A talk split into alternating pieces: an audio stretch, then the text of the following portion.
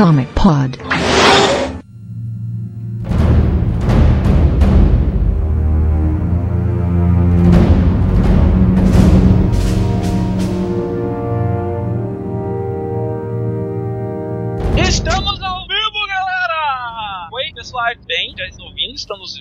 Fazendo alguma coisa por nós. Ai, ai, ai, tá andando ali. Ó, tá aparecendo sim, já estamos ao vivo na, na live. Então é isso, hoje é 5 de novembro. Ah, a gente, eu juntei essa galera muito bonita, muito garbosa, pessoais, pessoas de alto nível para conversar comigo e conosco. E a gente vai falar desse gibi aqui, ó, V de Vingança, dia 5 de novembro, vocês sabem. Lembra, lembra, é, se lembre, se lembre, se lembre de 5 de novembro, né? Ah, e é isso, nós temos aqui nessa mesa hoje vários convidados e pessoas do podcast normal. Então vamos apresentar aí o Lipe, Opa, e aí, pessoal? ah, a Erika, né, que, tá que tá com um delay infernal. Ah, e a gente trouxe convidados especiais bonitos também, que são o seu Marcos Keller, do Hello! Freak. Olá, gente, tudo bem? Estamos aqui para falar mal desses bolsominions. E de quem mais sobrar, né? A Baloma, Oi, gente, eu tô meio aleatória. não, não é aleatória não, ela é uma pessoa inteligentíssima do Twitter, ela fala, é uma jornalista de primeira, fala muito de quadrinho e ó, Fantástico. Show de bola, show de bola. E o Anarco Fino, pra quem não conhece aí, um dos nossos anarquistas queridinhos do Twitter. Pessoal, um cara muito lindo garboso também. Com seu bigode Bi- charmoso. Com, com bigode, bigode As pessoas devem estar intrigadas que eu não sou um gato, né, cara? É, é exatamente isso. Tem outro convidado. Não, não, não, não, não é um antropólogo gato, É, antropogato. antropogato, tem que mudar o nome, ó. Tá horroroso, nosso antropogato. Anar, anarcogato, Anarquete. Anarquete. ai, ai. Tá, pessoal, vamos começar a falar. Gente, eh, essa, esse podcast ele não começou no tweet que eu fiz hoje de manhã. Depois, se vocês quiserem entrar lá no meu Twitter, é o tweet que mais bombou hoje. Mas ele não começou nisso. Eh, esse, essa pauta, eu, venho trabalhando nela há umas duas semanas. Eu conversei com o Marcelo pra gente gravar e lançar hoje. Aí o Marcelo disse: Bah, não vai rolar, tá ruim. O Diego também disse que não ia dar tempo de, de, de editar. Eu disse: Então, cara. Aí hoje de manhã eu acordei assim eu disse: Cara, é 5 de novembro. O Brasil tá uma bosta. A gente elegeu o Bolsonaro. A gente não, né? 55 milhões de pessoas elegeram o Bolsonaro. Eu não votei nele. Eh, E eu acho que a gente tem que conversar um pouco sobre esse assunto, já que o meio quadrinho nerd do Brasil está se tornando cada vez conservador e, e parece que não está entendendo as obras que eles leram. Parece que eu, eu, eu pareço estar me, me, me botando um nível acima das pessoas por ter um entendimento melhor de quadrinhos, mas não tem nada disso. Tipo, é só, tipo, interpretação de texto que tá dentro do gibi, assim. Tipo, cara, tem texto que eu li ontem de um cara falando que o Caveira Vermelha é comunista. Tipo, velho, o bicho usava do nazismo, tá? Tipo, Aham. ah, eu leio que o cara disse que pode gostar de X-Men e ser machista, ah, homofóbico, misógino e caralho. Tipo, cara, porra! Não dá, Você velho. tem que entender que essa galera é relativa ao ponto em que o nazismo é de esquerda, então você ser nazista e ser comunista, pra eles é a mesma coisa. É, sim, cara, mas, tipo, velho, não tem explicação, sabe? Cara. É, um, um- bagulho desse. É, Pode ter até uma explicação antropo- antropológica que o Não, Leonard quer não. trazer, mas, cara, Metafísicas. sério, tá, Não, não tá precisa difícil. loucura. É, é remédio na água. É, Os, essa é os os grupos de quadrinhos estão se tornando cansativos por causa disso. O Terra Zero é, é um site que tipo, muito vem se posicionando e falando de política porque a gente percebeu que o nosso público ah, parece que lê outros quadrinhos que a gente não leu. Ou tipo assim, cara, é impossível tu ser fã do Superman e ser tipo o oposto cara. Então, que nem hoje o cara dizendo pra mim, ah, Superman é o símbolo do capitalismo. Não, porra, não. O cara, o cara quando foi criado ele lutava contra, contra machista, contra homofóbico, contra caralho, por, pela liberdade das pessoas. Eu, tipo, dizer que o Capitão América é, lutou contra o comunismo, quando ele lutou contra o nazismo. Tipo, velho, os caras não prestaram atenção no que tava escrito. É, só, é, do comunismo.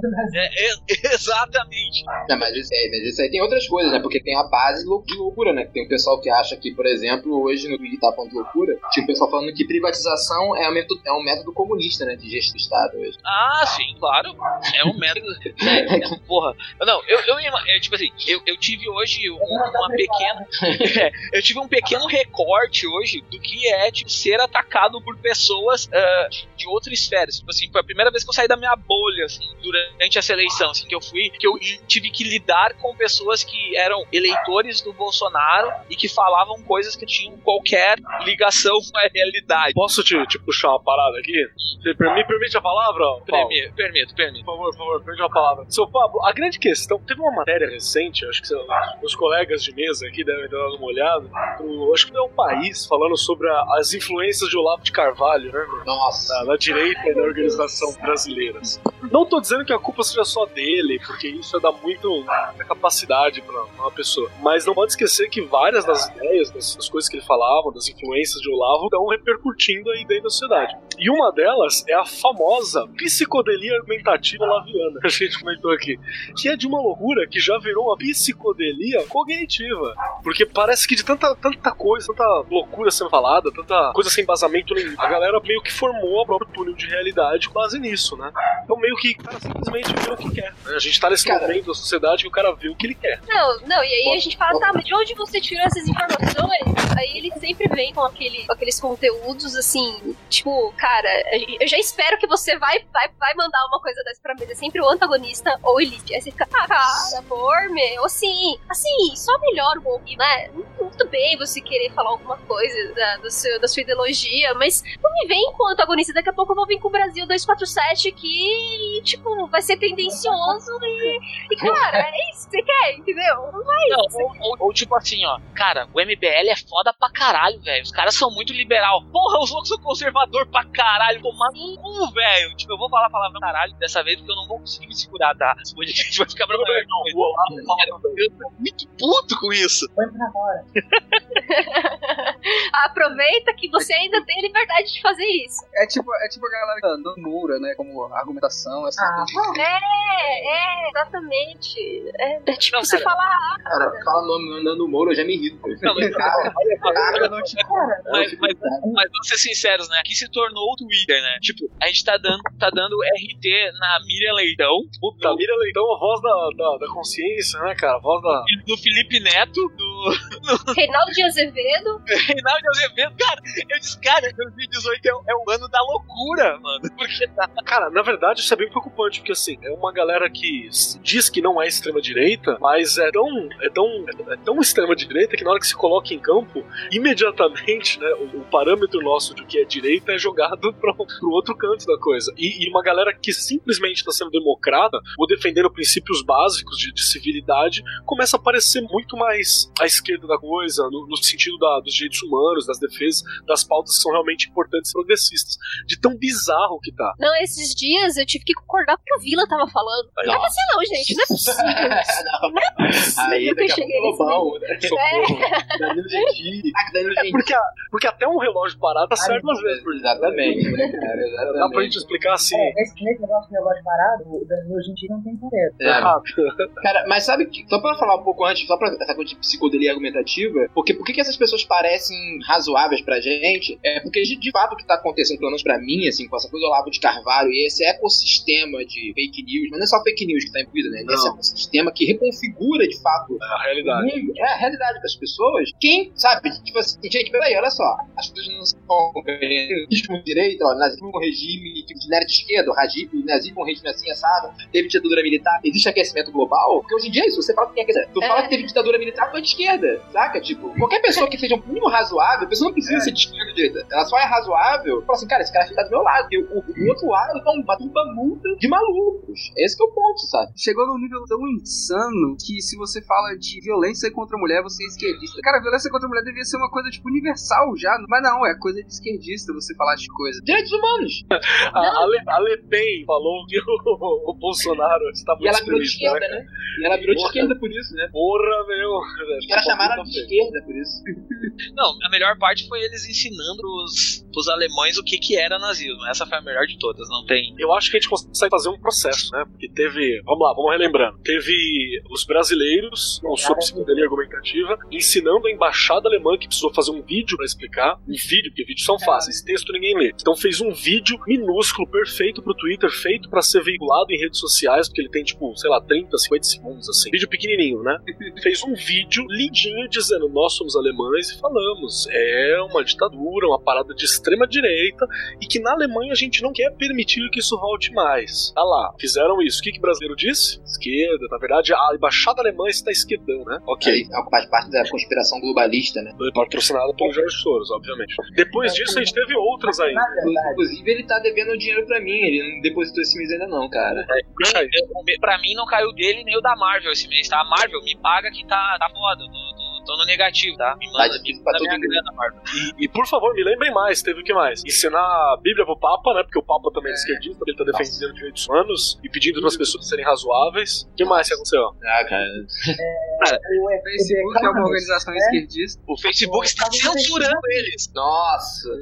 O Facebook lançou aquela iniciativa dele de dar uma limpada né, nas páginas que estão manipulando o algoritmo sem a ordem do Mark, porque só ele pode manipular os algoritmos, né? Então ele também varreu e tá acabando com páginas esquerdistas.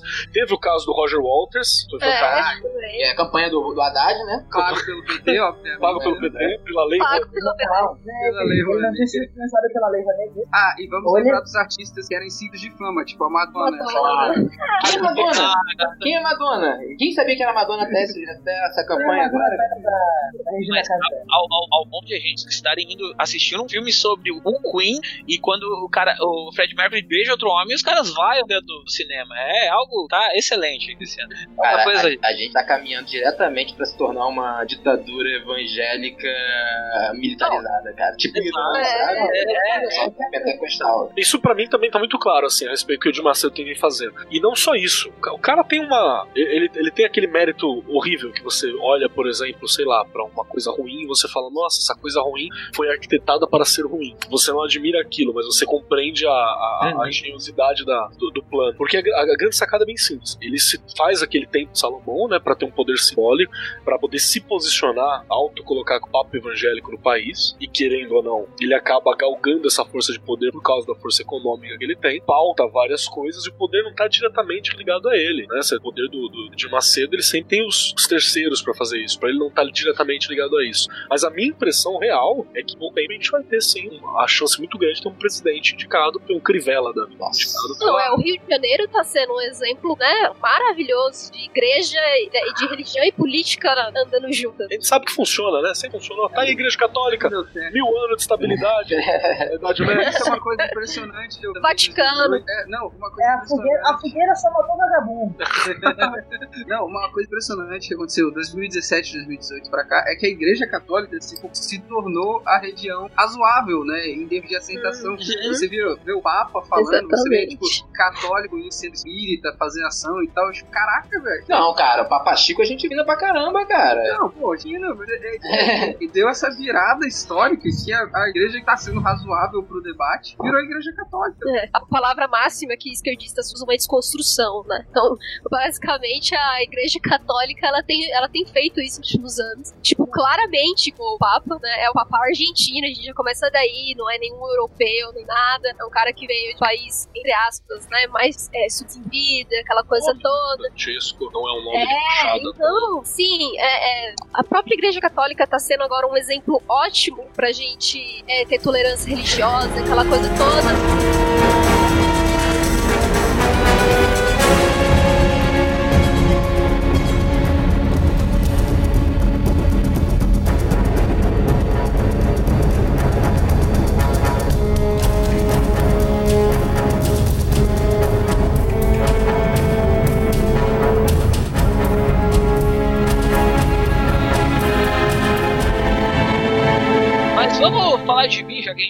Soltou um pouco e saiu xingando Deus o mundo. Vamos falar só quem merece. Aqui, ó. Tá? Ah, pra quem não conhece, V de Vingança, saia de dentro da caverna, em Valê, tá? É um muito bom, muito bom. Ele foi escrito por um senhor que quase ninguém conhece, que o nome dele é Alan Moore, e ele é desenhado por outro senhor que quase ninguém conhece, que é o senhor David Lloyd. Uh, e essa máscara que vocês já devem ter visto em algum lugar. Pegado o ódio dela em algum momento aí. Nossa. E também, também é, ela foi adaptada num filme das irmãs Wachowski, né? Então, não é um filme que, uh, vamos dizer, adapta toda a ideia da HQ. Eles deram, ela deu, ela, elas mastigaram o máximo possível, tiraram alguns coisas ali e jogaram assim, é, é isso aqui, Deixaram galera, de, de beleza. Não, é, eu não acho ruim o filme, acho É outra filme coisa. legal, mas ele, é, é- ele, ele, ele não é tão anarquista, ele é um pouco mais democrático Sim, sim. teoricamente, assim, ele, ele tira um pouco do peso, assim, tá? das escolhas, de algumas escolhas do V. Ah, pessoal, quando é que foi, vamos começar conversando pelo gibi, pelo começo, como eu sempre faço. Ah, quando é que vocês tiveram contato com esse gibi e como é que foi a primeira leitura de vocês, assim, dele? Pode começar aí, o, o Limp. Eu? Morreu.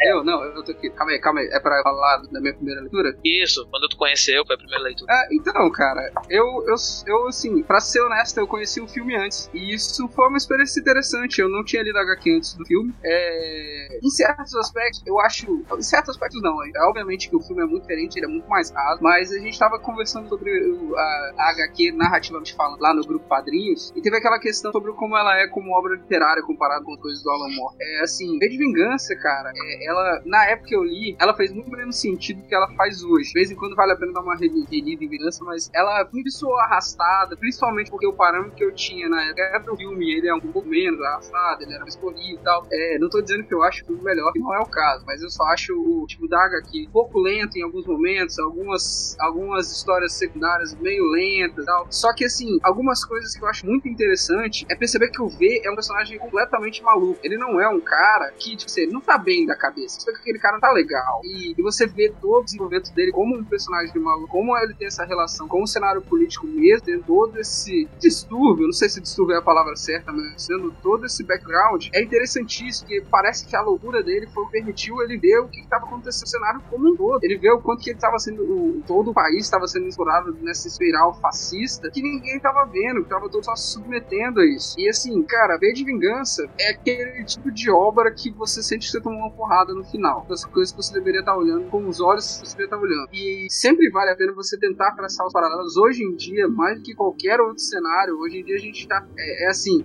é, pra facilitar a galera que só viu o filme, falar assim: você vê o que é um político que surgiu sem nenhum outro background de, de história política, é um cara que não tinha nenhuma despedida lá do partido, era um cara que não tinha uma experiência é, anterior, o cara já assumiu baseado numa proposta de medo, no medo contra homossexuais, no medo a, a comunidade LGBT como todo, negros, muçulmanos, sabe? Toda uma plataforma governo baseada em medo, baseado na venda do- do- da esperança contra esse medo, e o cara que não tinha nada, ele foi abraçado, uma horrível, e chegou ao poder vendendo um, um governo amarrentista, e chegou lá. É, a semelhança tá aí, cara.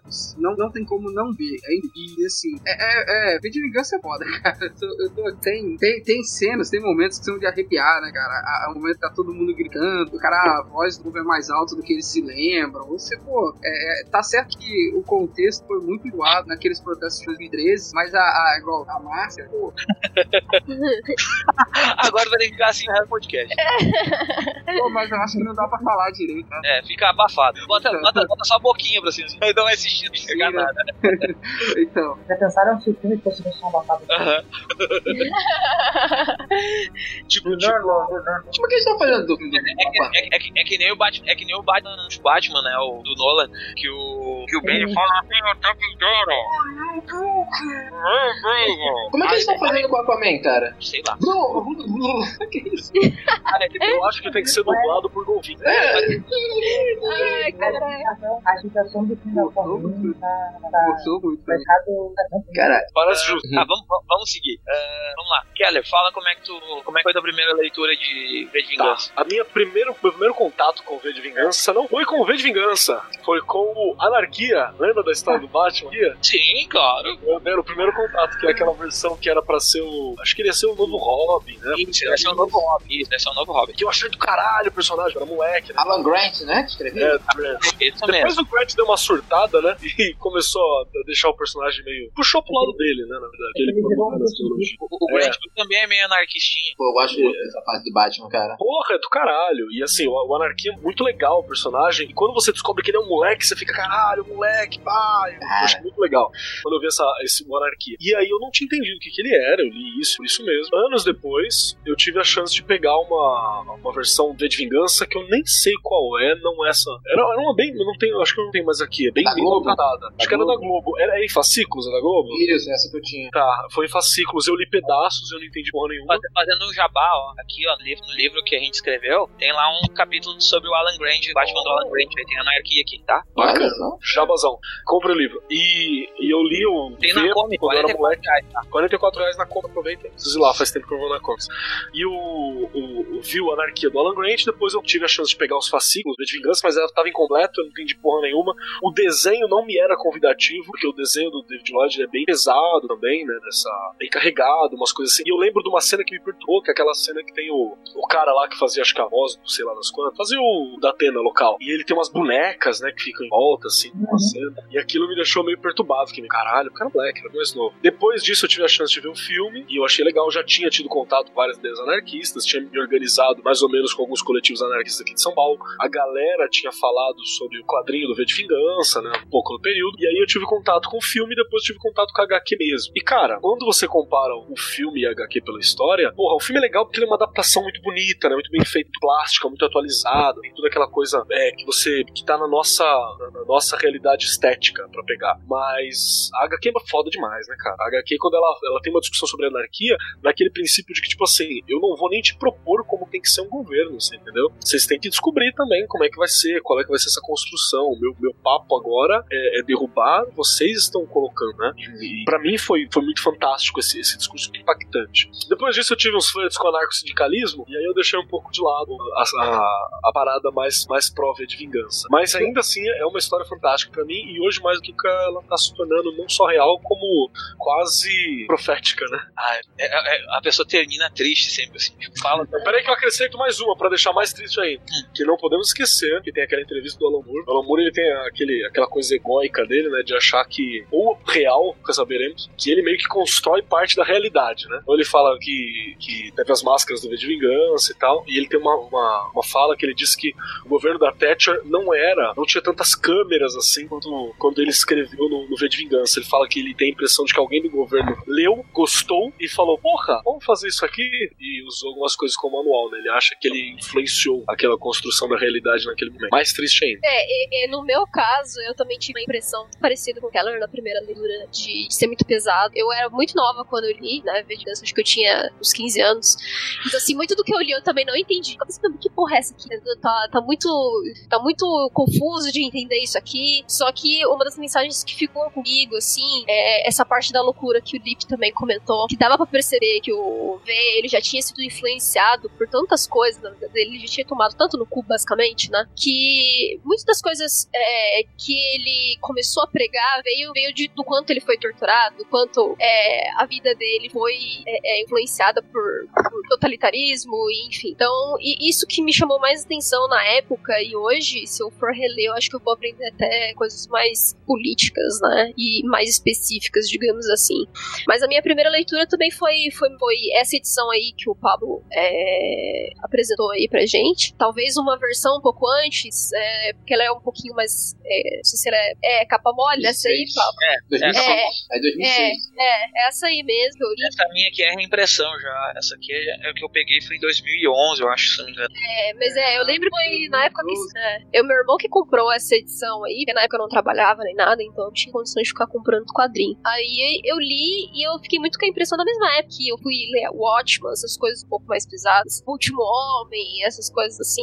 Eu lembro que é, eu não conseguia absorver tudo que a HQ trazia, mas porque, pô, eu ainda, eu ainda nem tava na faculdade, nem fui fazer jornalismo, nem fui entender as questões políticas do mundo, sabe? Então, mas hoje, assim, é, é, é, eu depois também eu fui assistir o filme. É, mas a, a parte da HQ que mais me chocou mesmo foi a parte pesada de como que ele é, é, foi ensinar as coisas também pra Natalie Portman, né? Natalie, não é Natalie Portman na HQ, mas é a referência que eu tenho. Eu sempre esqueço o nome dela. É, eu não lembro o nome dela. Eve. Eve, Eve, Eve, isso. Nossa, cara, assim, então, tudo que ela passou também, quando ela, quando ela começa a ficar meio maluca também, que ela já tá careca, tipo, nossa, velho, eu fiquei assim, meu Deus, eu tô lendo muitas loucuras aqui nessa aqui. Então vai, se, se, se solta. Eu deixei tu por último, porque eu, eu, quero, eu quero ver tudo brilhar agora. Eu? É. Cara, eu lembro, assim, a primeira vez que eu li V de Vingança, eu devia ter o quê? Uns... Cara, eu era, tava meio que no final da adolescência, eu era viciado em Alan Moore, cara, tipo, era viciado, Monstro do Pântano, pra mim, é... até eu conhecer os Invisíveis, por tipo os óbvios, Monstro do Pântano pra mim era o quadrinho, saca? Era a parada, eu era viciado naquele. O... E aí tudo que, tudo que surgia do Alan Moore, eu pegava lia, né? Só que nessa época, imagina, era muito difícil, né, cara? Tipo, tinha internet, você, eu sabia que existia V de Vingança por conta daquela revista Wizard, né, da Wizard Nacional, não tinha, você não tinha informação. Aí um dia eu lembro que eu comprei num cara que vende até hoje, um cara que tem um sebo no centro do Rio, que são essas edições da Globo, né, esses fascículos mas Cara, nessa época eu já tava, já tava com galera do movimento punk aqui de Bangu, saca, do subúrbio do Rio de Janeiro. Eu lembro que a revista, ela pegou, na época eu não entendia nada, eu tinha uma concepção muito infantil, pueril que era anarquismo, né, aquelas coisas meio anarquismo de música, do Sex Pistols, sabe, as coisas meio assim. E aí, cara, tipo, mas eu lembro que aquilo me pegou porque tem uma questão no V de Vingança que é assim, porque o V de Vingança acho que pode talvez falar isso um pouco melhor, porque é um regime fascista e totalitário, né? E são não são duas não são duas coisas, não são sinônimos, né? Porque existem uhum. regimes totalitários que não são fascistas. Por exemplo, eu acho que a ditadura militar era um, era um regime totalitário, mas não era fascista por alguns motivos, né? Tem umas características bem específicas do momento fascista. Exemplo, a União Soviética, por exemplo, era um totalitário, mas não era fascista. Mas o totalitarismo é típico dos regimes fascistas. Então, uma das questões fundamentais desse regime era justamente essa com, como é que era? Era uma o que que o, o personagem central, né? Ele o que, que ele o problema dele, né? Todo mundo fala que é da loucura dele o tempo inteiro, né? Porque ele parece ser um típico idiota, no sentido do Dostoiévski, né? Ele é aquele personagem que ele luta contra o consenso. Né? Ele não luta pra, pra instauração de uma outra ordem. É isso que é ponto. Ele, tanto que ele tem uma proposta do que vai colocar depois. Ele tem uma proposta de, ah, olha, vamos fazer uma revolução e colocar um Estado novo lugar, vamos colocar as pessoas organizadas desse jeito. Não, ele tá lutando contra aquela, aquela máquina de consenso que vai conformando as pessoas a determinados tipos específicos muito limitados de existência. Sim, Tanto que, por exemplo, toda aquela, aquela tortura, né, que a Ave sofre, né, que os corpos eles vão sendo dessexualizados, né, eles vão sendo tornados padronizados. Cara, e aquilo na, minha, na época, para mim, sei lá, punk, suburbano, pensando coisas do tipo, né, porque que eu fui trabalhar com índio, né, tentar celebrar as diferenças da vida, é um problema filosófico existência. Esse problema de enxergar isso, né, de um Estado, né, de uma forma de governo que te obriga a ser alguma coisa, né, aquilo foi fundamental para minha formação política. Né? Assim, eu, isso veio antes de leituras, enfim, veio antes de ler. Para mim, como, sei lá, esse final de adolescência, para mim foi essencial a leitura disso. Né? De, cara, então, existe um. É, codificou o meu problema. É isso que é impressionante, porque essas grandes obras, elas, quando elas te, elas te afetam, você não precisa entender ela. Existe uma leitura que te gosta o sentido de uma grande obra. Ela te afeta de algum jeito. Então, cara, o V de Vingança me afetou no sentido que ela me ajudou a codificar o meu problema político, que era esse Estado que operava para conformar as pessoas a um tipo de existência. Sabe? É uma licença unificada e tal. E é isso, né, cara? cara e essa foi a, a, minha leitura, a primeira leitura, e depois só foi melhorando. É aquele tipo de obra que só melhora, né? Quando você vai lendo. Eu acho fantástico essa sua fala. Você disse também que depois você tinha entrado o Hacking Bay, né, cara? E como o Hacking Bay vem nessa rabeira muito bem, né? Pra falar sobre essa coisa da celebração das diferenças, a questão da, da sobrevivência dentro do urbano, né? Isso.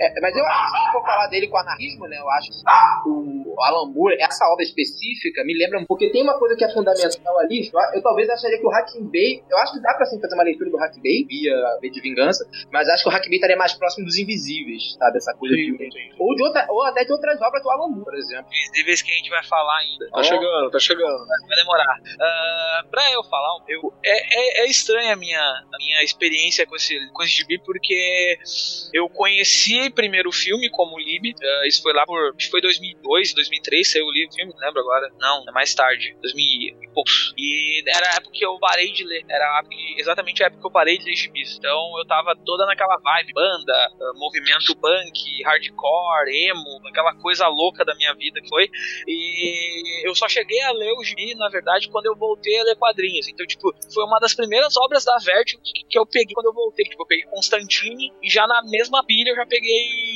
Que ótimo. Uh, eu peguei V de Vingança. Eu voltei no Constantino, na verdade, e peguei o V de Vingança que todo mundo falava muito, a gente ouviu falar várias vezes, e aí eu li. Primeira vez que eu li, a minha cabeça, porra! Aí eu, puta pariu. E era a época que eu tava fazendo história. Então, cara, foi tipo juntar a fome com a vontade de comer, sabe? Tipo, Desgraçou foi tudo. É, então, cara, foi muito interessante eu, eu, eu, eu ler esse gibi, porque, tipo assim, quando eu peguei ele, eu já tinha feito, tipo, eu, eu, eu, eu era aquele chato, assim, certo? Assim, uh, quando, Peraí que eu vou botar comida pra cachorro. Dá comida pra quando, quando o cara é meio acadêmico, o cara vai atrás das coisas antes de pegar a obra em si. E aí eu já tinha lido muitos artigos. Ah, o Alan Moore tinha experimentado ah, ah, um gibi com matemática toda diferente, ele não tinha balão de pensamento e recordatório, tinha toda aquela coisa. Então, tipo, eu me preparei pra história quando eu fui ler. Aí eu fui ler a Ah, história, que legal, cara. aquela, aquela coisa toda. Então, tipo, eu fui lendo assim, tipo, porra, meu, que, que bagulho foda, assim. Tipo, aí eu li uma vez e, tipo, minha cabeça fez aquela coisa toda. ah, e, e eu acho muito interessante a forma que ele bota esse regime totalitário dentro da, da história. Tipo assim, ah, como ele mistura 1984 na própria história, porque, querendo ou não, é uma influência direta dentro da história dele, o livro do 1984. E aí ele pega aquela. como foi a. como estava sendo o governo Thatcher na época, porque o gibi começa a ser escrito em 82 e ele termina só em 88, depois que ele entra na DC. Tanto que ele saiu três edições em preto e branco, saiu três edições em preto e branco e depois sai a edição colorida, eles re- refazem ela, toda colorida, mas ele não mexe no roteiro, o roteiro já estava pronto, então ele só entrega o roteiro, ó, David Lloyd, termina isso aí. Então ele não mexe no roteiro, então tá tudo ali muito da crítica dele a Thatcher tá dentro desse gibi, assim, a forma que a Thatcher ah, ah, levava a Inglaterra, Reino Unido na, na mão de ferro. Então é, é- é interessante ver isso e o formato que e como esse personagem doido que é o V passa por muitas coisas até se tornar esse avatar do do- dessa explosão que ele vai fazer lá, né? E como a Eve e como a Eve é levada a isso, eu digo assim, tipo, a Eve é a soldada que tá sendo preparada para combate. Então ela pega, ele pega a Eve de momento horrível da vida e vai levando a Eve. E até hoje eu tava lendo de tarde e o pessoal dizendo, porra, mas é de vingança, de, de alguma forma o, o V ah, tortura a Eve. Ele também é acaba fazendo coisas com ela que foram feitas com ele. Por que, que ele faz isso? Então, tipo, é, tem, algumas coisas que tipo, se contradizem, mas é, um- é uma história muito legal de entender, porque, tipo assim, tá ali tipo, um guiazinho, assim, tipo, como se virar contra o governo totalitário. E aí ele diz ali a-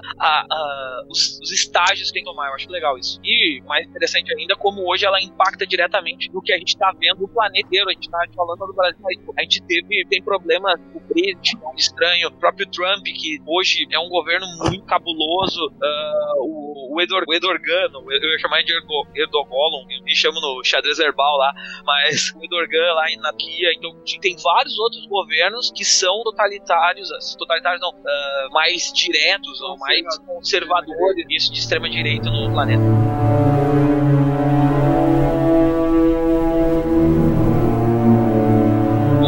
À pauta, a gente já falou de que a gente conheceu, o que, que é. Ah, eu ia pedir pro Anar ah, tentar nos dar, tipo, um, tu começou a falar ali do regime totalitário, que não é fascista, essa coisa toda. Já emenda aqui explicando um pouco do, do que, que é esse regime da, da Inglaterra desse, de, é 2000 e quanto? né? Eu sempre esqueço, o ano. é 2000 e... No longínquo futuro do passado. No longínquo 5 de novembro de 1997 começa o gibi.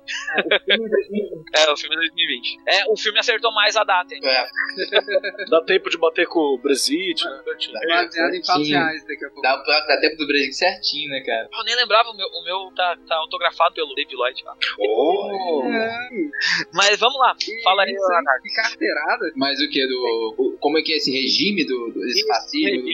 Cara, é, é assim, eu acho que o Alan Moore ele é bem explícito, porque acho que tem uma. Ele, ele faz uma caricatura da, da Margaret Thatcher, né? Puxando ela porque ele imagina, a forma como ele concebe, pelo menos pra mim me parece, toda aquela ideia de propaganda que tem no, que, que tem no, na TV de Vingança e também tem no Watch, né? Porque tem o, Watchman também tem. É, é esse, tema, né? porque você tem uma coisa que o, o Alan Moore, e eu já vi ele falando disso em entrevistas, né? A relação que ele tem com o anarquismo, que ele fala assim que o anarquismo é uma forma. Não existe outra forma de governo que seja o anarquismo, né? E que a democracia e que o, a democracia, o comunismo, que na verdade é um anarquismo onde um bando mais forte dominou a sociedade. Pronto. E aí, esse bando, se a leitura do Alan Moore, não concordo com o Alan Moore, eu, por exemplo, não acho politicamente, não é exatamente isso, mas, mas é isso que ele transporta, é isso que ele desdobra na crítica dele. O que, que acontece? A sociedade do livro, né, filme, quadrinho, ela é, ela tem como ponto básico dela é justamente essa formação de um consenso, né? Ela tem uma formação de uma existência pacífica adequada, que assim, que é uma existência que se confunde justamente com o Estado. Então, ela está produzindo, é quase como se fosse uma produção serial de indivíduos, né? Uma produção massificada de indivíduos. Isso fica muito explícito em alguns momentos, enfim. E até a maneira como a tática, como o, V usa para lutar contra ela, que é justamente se tornando anônimo, né? É, é, é como se ele, é, é, o próprio V fosse uma crítica ao tipo, de, ao tipo de ser que a sociedade produz. Então, por exemplo, acho uma característica fundamental desse universo contra o qual esse cara se dá seu mundo, justamente que ele está destruindo isso, é justamente essa, não ia dizer individualização, mas essa, produção serial de indivíduos via opressão, via terror. Eu acho que o, o, o V, ele é uma espécie de radicalização do regime, né? Por isso que ele, ele é feito para levar o regime ao, ao, ao seu limite e, portanto, destruí-lo. Tipo, estabelecer uma linha de fuga do, do regime. Tanto, tanto, que o anonimato que ele usa é isso, né, essa crítica. E você falou, eu acho que é um ponto bem legal, que é essa coisa do, do, cara que é fascista porque é um funcionário público. Isso é muito típico dos regimes fascistas, né? Essa imaginação que se tem, por exemplo, pega aquele livro da Hannah Arendt, né? Do Eichmann em Jerusalém, que é justamente quando ela vai pegar o Eichmann, que era um cara que com uma canetada matava 100 mil judeus. E ela vai mostrar que o cara era um, era um burocrata, imbecil. Ele tinha uma, uma recusa ao pensamento, né? Que ele era incapaz de, de compreender, né? Assim, a, a, a, total dimensão dos atos dele. E ela vai chamar isso de uma demência totalitária, que é típica, é, é um, é um efeito típico desses regimes, onde as pessoas, literalmente, elas vão perdendo a sua capacidade, elas vão se recusando a pensar, e aí, no limite, né, e é por isso que é uma coisa assustadora, ler Hannah Arendt nesse momento é, é que nem aquele vídeo da. Como é que é daquela do Você segura a Berenice, nós vamos bater? Que tipo, você tá lendo aqui, tu fala assim, rapaz.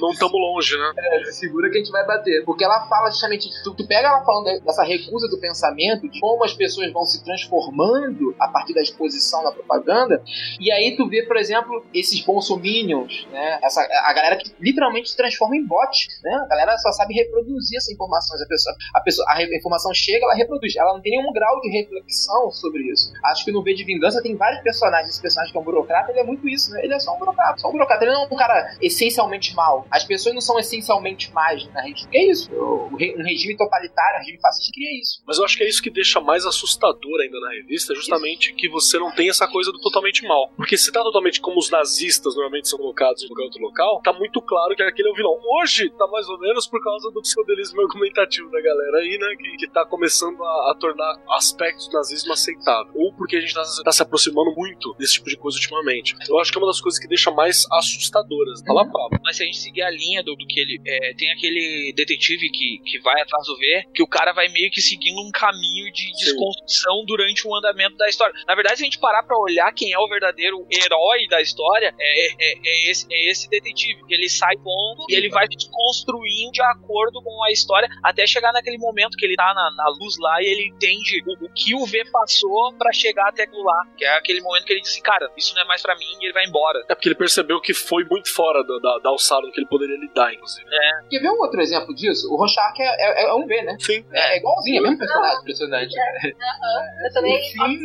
o fim, né? O começo, toda a jornada dele, o fim dele, que ele é um personagem impossível de ser mantido. É a mesma coisa do V. Eu, eu acho que até quando a gente fala narrativamente sobre isso é interessante, né? Só pra voltar uma coisa que foi comentado aqui nos comentários e que o seu Anarcocat também, também, também citou, acho que foi a, foi a Sara que falou, né, sobre essa questão da patologia aqui nos comentários. Sara Santana, acho que foi ela que falou. Sobre a, patolo a patologia desses princípios, dessa, dessa orientação anarquista. E até tem outra reflexão que a gente pode levar, que você, você para pensar que se o nosso sistema é considerado doente, né, para quem tá uma pessoa, só uma pessoa doente vai conseguir ver as questões que estão sendo lidadas com ele. E é nessa reflexão que está sendo colocada.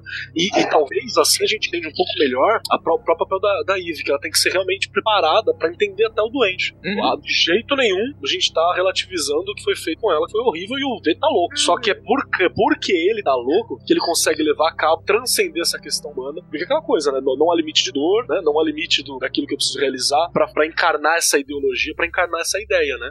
Qualquer um de nós aqui, até certo ponto, ponto e falar, vai, agora fudeu, não é mais problema, não consigo. Quer ver um ponto que toca bem no que falou? É pegar o- a piada mortal. né? O tema central da piada mortal é isso, né? Pessoas que quebraram. Como é que as pessoas quebram? É, como é que é? O que separa um homem são do homem louco é um dia ruim, né? cara? Exatamente. É isso. E, e- e eu acho isso interessante, né? Gutenberg Nascimento, ele trouxe uma, um comentário interessante agora. Ele disse que o Rorschach é o Verrandiano, verdade. Falou, Li, participem. Oi, oi. Ai, que difícil. Não tem nada difícil que a, senhor- que a senhorita estava lá no Twitter hoje, Bateram boca. É. geral, Eu- eu não tenho nada disso. Eu acho que a gente pode, então, até trazer pra isso, né? Vou chamar a Paloma aí pra trazer sobre essa, essa galera que, que, que não entende, né? Não, É, não, assim, cara, nos últimos. Vai, no último ano, principalmente, a gente já tava ameaçando, né? Começar as conversas a respeito de política, porque as eleições estavam chegando, aquela coisa toda. Eu já tava, eu já tava vendo várias contradições, meio- tanto no meio nerd quanto no meio otaku. Você fala assim, por quê, né, gente? Não faz muito sentido, né? Gente que lê Fullmetal Alchemist, tipo, super apoia o que o Bolsonaro fala, e tem os generais comunistas e tal. Você, Mas, rapaz, você não entendeu nada de Fullmetal Alchemist. Você entendeu que o militarismo, tipo, corrupto, arregaçou o país todo? Tipo, sabe? Não, você dá pra entender uma coisa dessa. Eu- Outra pessoa. Gostaria só de fazer uma, uma vírgula aqui em cima do que a Pá tá falando, porque a Pá, pra quem está ouvindo e não sabe, a Pá é uma notória fã de One Piece, né? É, E teve aquele comentário fantástico, né? De que, não sei o que, viu, Bolsonaro era o Luffy, né? E o- os comunistas eram a Marinha. Tipo, Caraca, Nada, nada explicou melhor One Piece que aquela tira do Salimena Sim, Salimena é fantástico. aham, sim. corda porra, então o cara vai dar um soco no, no cara, assim. Teve um cara falando, não, e o Sérgio Moro é não sei quem. É, o Não. Sérgio, nossa, verdade, verdade. O Sérgio Moro era o Dragon de One Piece. Eu falei assim, mas rapaz, você entendeu os revolucionários do One Piece? Porque não, não, não, não é possível. Nossa, eu não faço nem ideia do que isso, isso é um ponto. Isso é um ponto interessante da gente, da gente conversar. Isso é um ponto interessante. Porque como que a galera chegou nessa relativação de que, por exemplo, golpe militar foi uma coisa legal, é, e, e o ponto em que todas as coisas que são de alguma forma negativas são essencialmente coisas da esquerda do comunismo. Por exemplo, eu vi esses dias é, a- na página do History Channel, eles postaram sobre a, de- do fascismo na Itália. E aí a galera tá falando, tá vendo? Esse governo esquerdista que não sei o que. não sei o que." Como assim, cara? Os caras estão realmente alegando que fascismo lá na Itália era uma coisa esquerda, e aí eles falam, não, que antes teve uma marcha da direita protestando contra o fascismo, não sei o que, não sei o que. Cara, como que eles chegaram nesse nível de, de ginástica mental pra ponto de falar, não, ok, então a gente tá falando de regime militar, que tem todas as características de um regime fascista, mas não é uma ditadura. Por quê? Porque uma ditadura só pode ser uma ditadura de esquerda. Não existe qualquer nível de ditadura de direita, porque uma ditadura envolve essencialmente controle da economia, envolve essencialmente controle das meios de telecomunicação. Aí agora, se você tem um presidente que ameaça jornais, não, não é uma ditadura, é ok, é tudo bem, que ele está sendo contra o governo PT. Então, como que a gente chegou nesse ponto que aí a gente volta batendo aquelas teclas que a gente sempre se pergunta, como é que um cara que lê metal é ok, é a favor de um de essencialmente formado por militares? Como é que um cara que lê X-Men consegue virar e falar que, ah não, a minoria tem que seguir a maioria porque assim acabou? Como é que um cara que lê Superman consegue falar que imigrante tem que se e voltar pra casa, sabe? Como é que um cara que é fã do Batman consegue ser a favor de arma? E como que chegou Ah, isso é nível de foda. argumentação?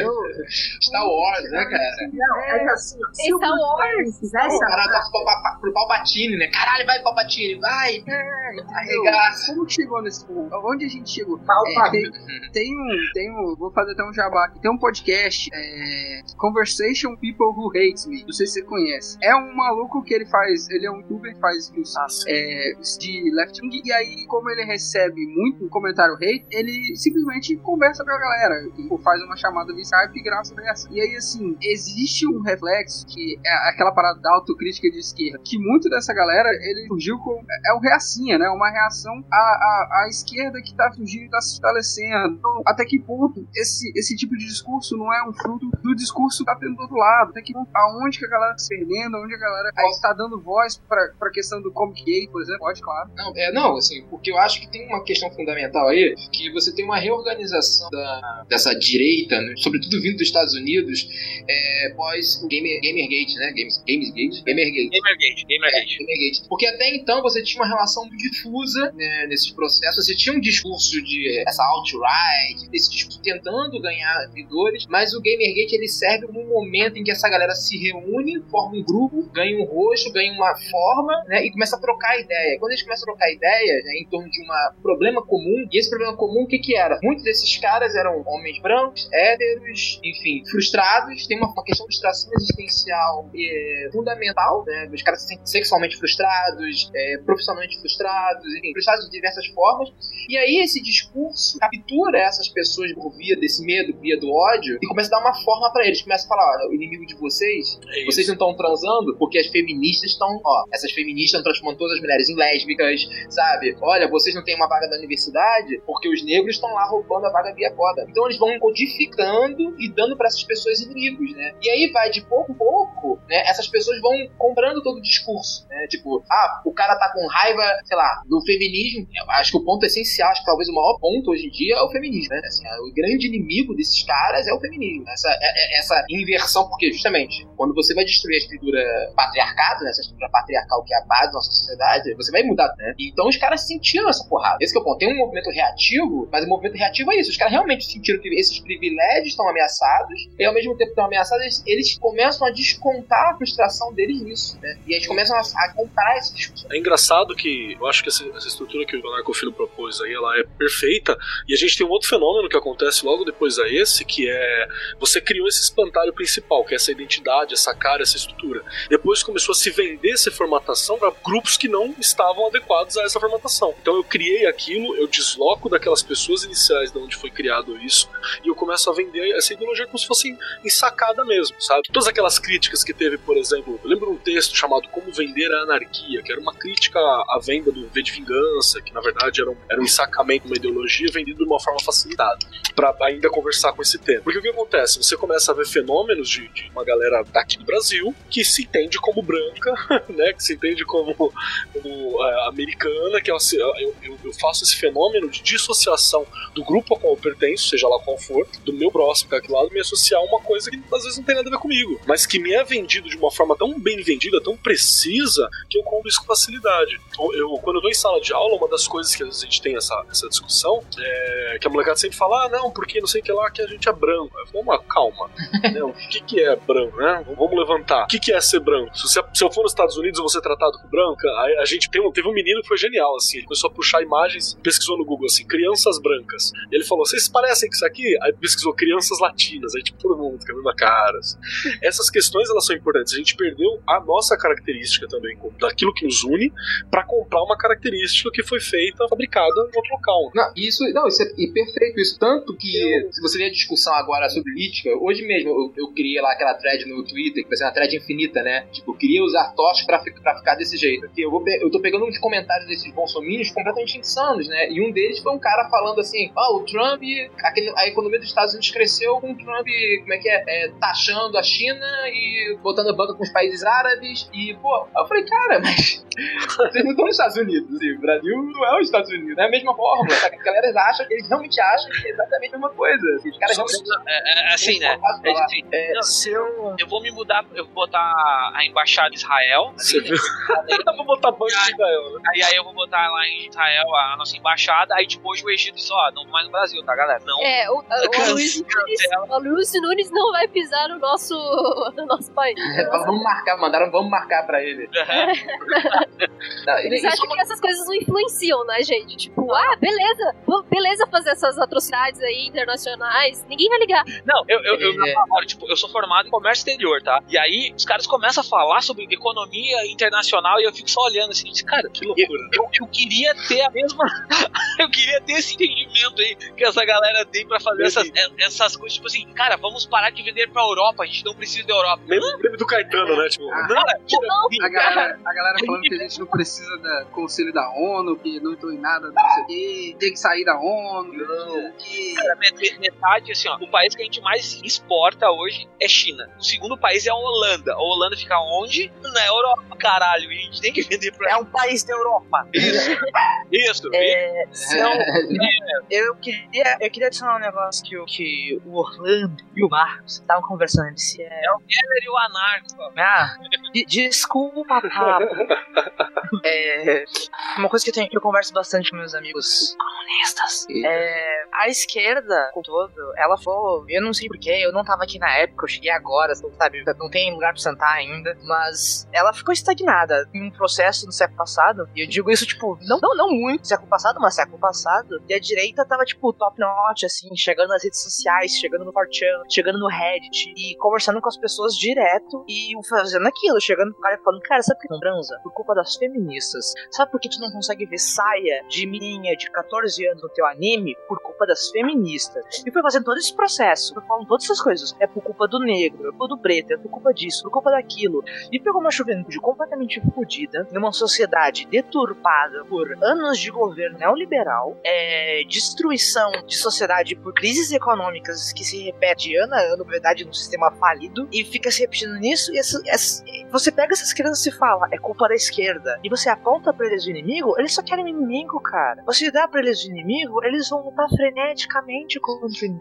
Você acha que eles querem ganhar um debate? Eles não querem um debate, eles querem uma vida melhor. Prometeram para eles que sem feminismo vai ter uma vida melhor. Não adianta argumentar com eles uma base de dados e PHD, é a mesma coisa que o Pablo tá falando. Não adianta o Pablo usar os argumentos que ele tem em base porque ele estudou economia internacional com pessoas que não querem saber de economia internacional. Elas não ligam quem é que mais exporta Brasil. Elas ligam de virar pro primo homossexual e falar cala a boca. Eu sou a maioria. É... A esquerda, ela ficou para trás. A gente tem que admitir isso. A gente tem que aceitar isso. A gente tem que mover para frente e buscar espaços eletrônicos e fóruns virtuais e conquistar essa juventude de volta, fazer essas pessoas perceberem que elas não têm emprego. Não é porque o preto roubou a porra do emprego dele, porque primeiro, o emprego não era dele pra ser roubado, era de ninguém.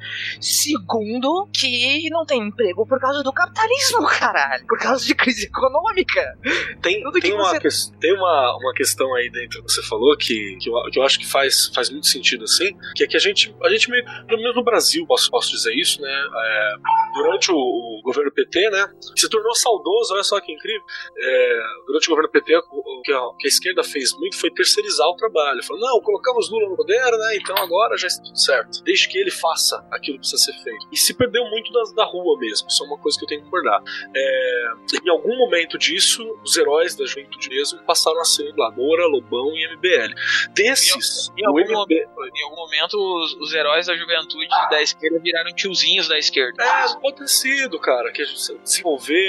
É difícil de, de dar uma, uma fala assim. E agora a gente tem ainda mais dificuldade, porque, por exemplo, vira e mexe no mundo freak aparece alguém, né? Porque o mundo freak se posicionou pelo ele não, né? E outras coisas mais.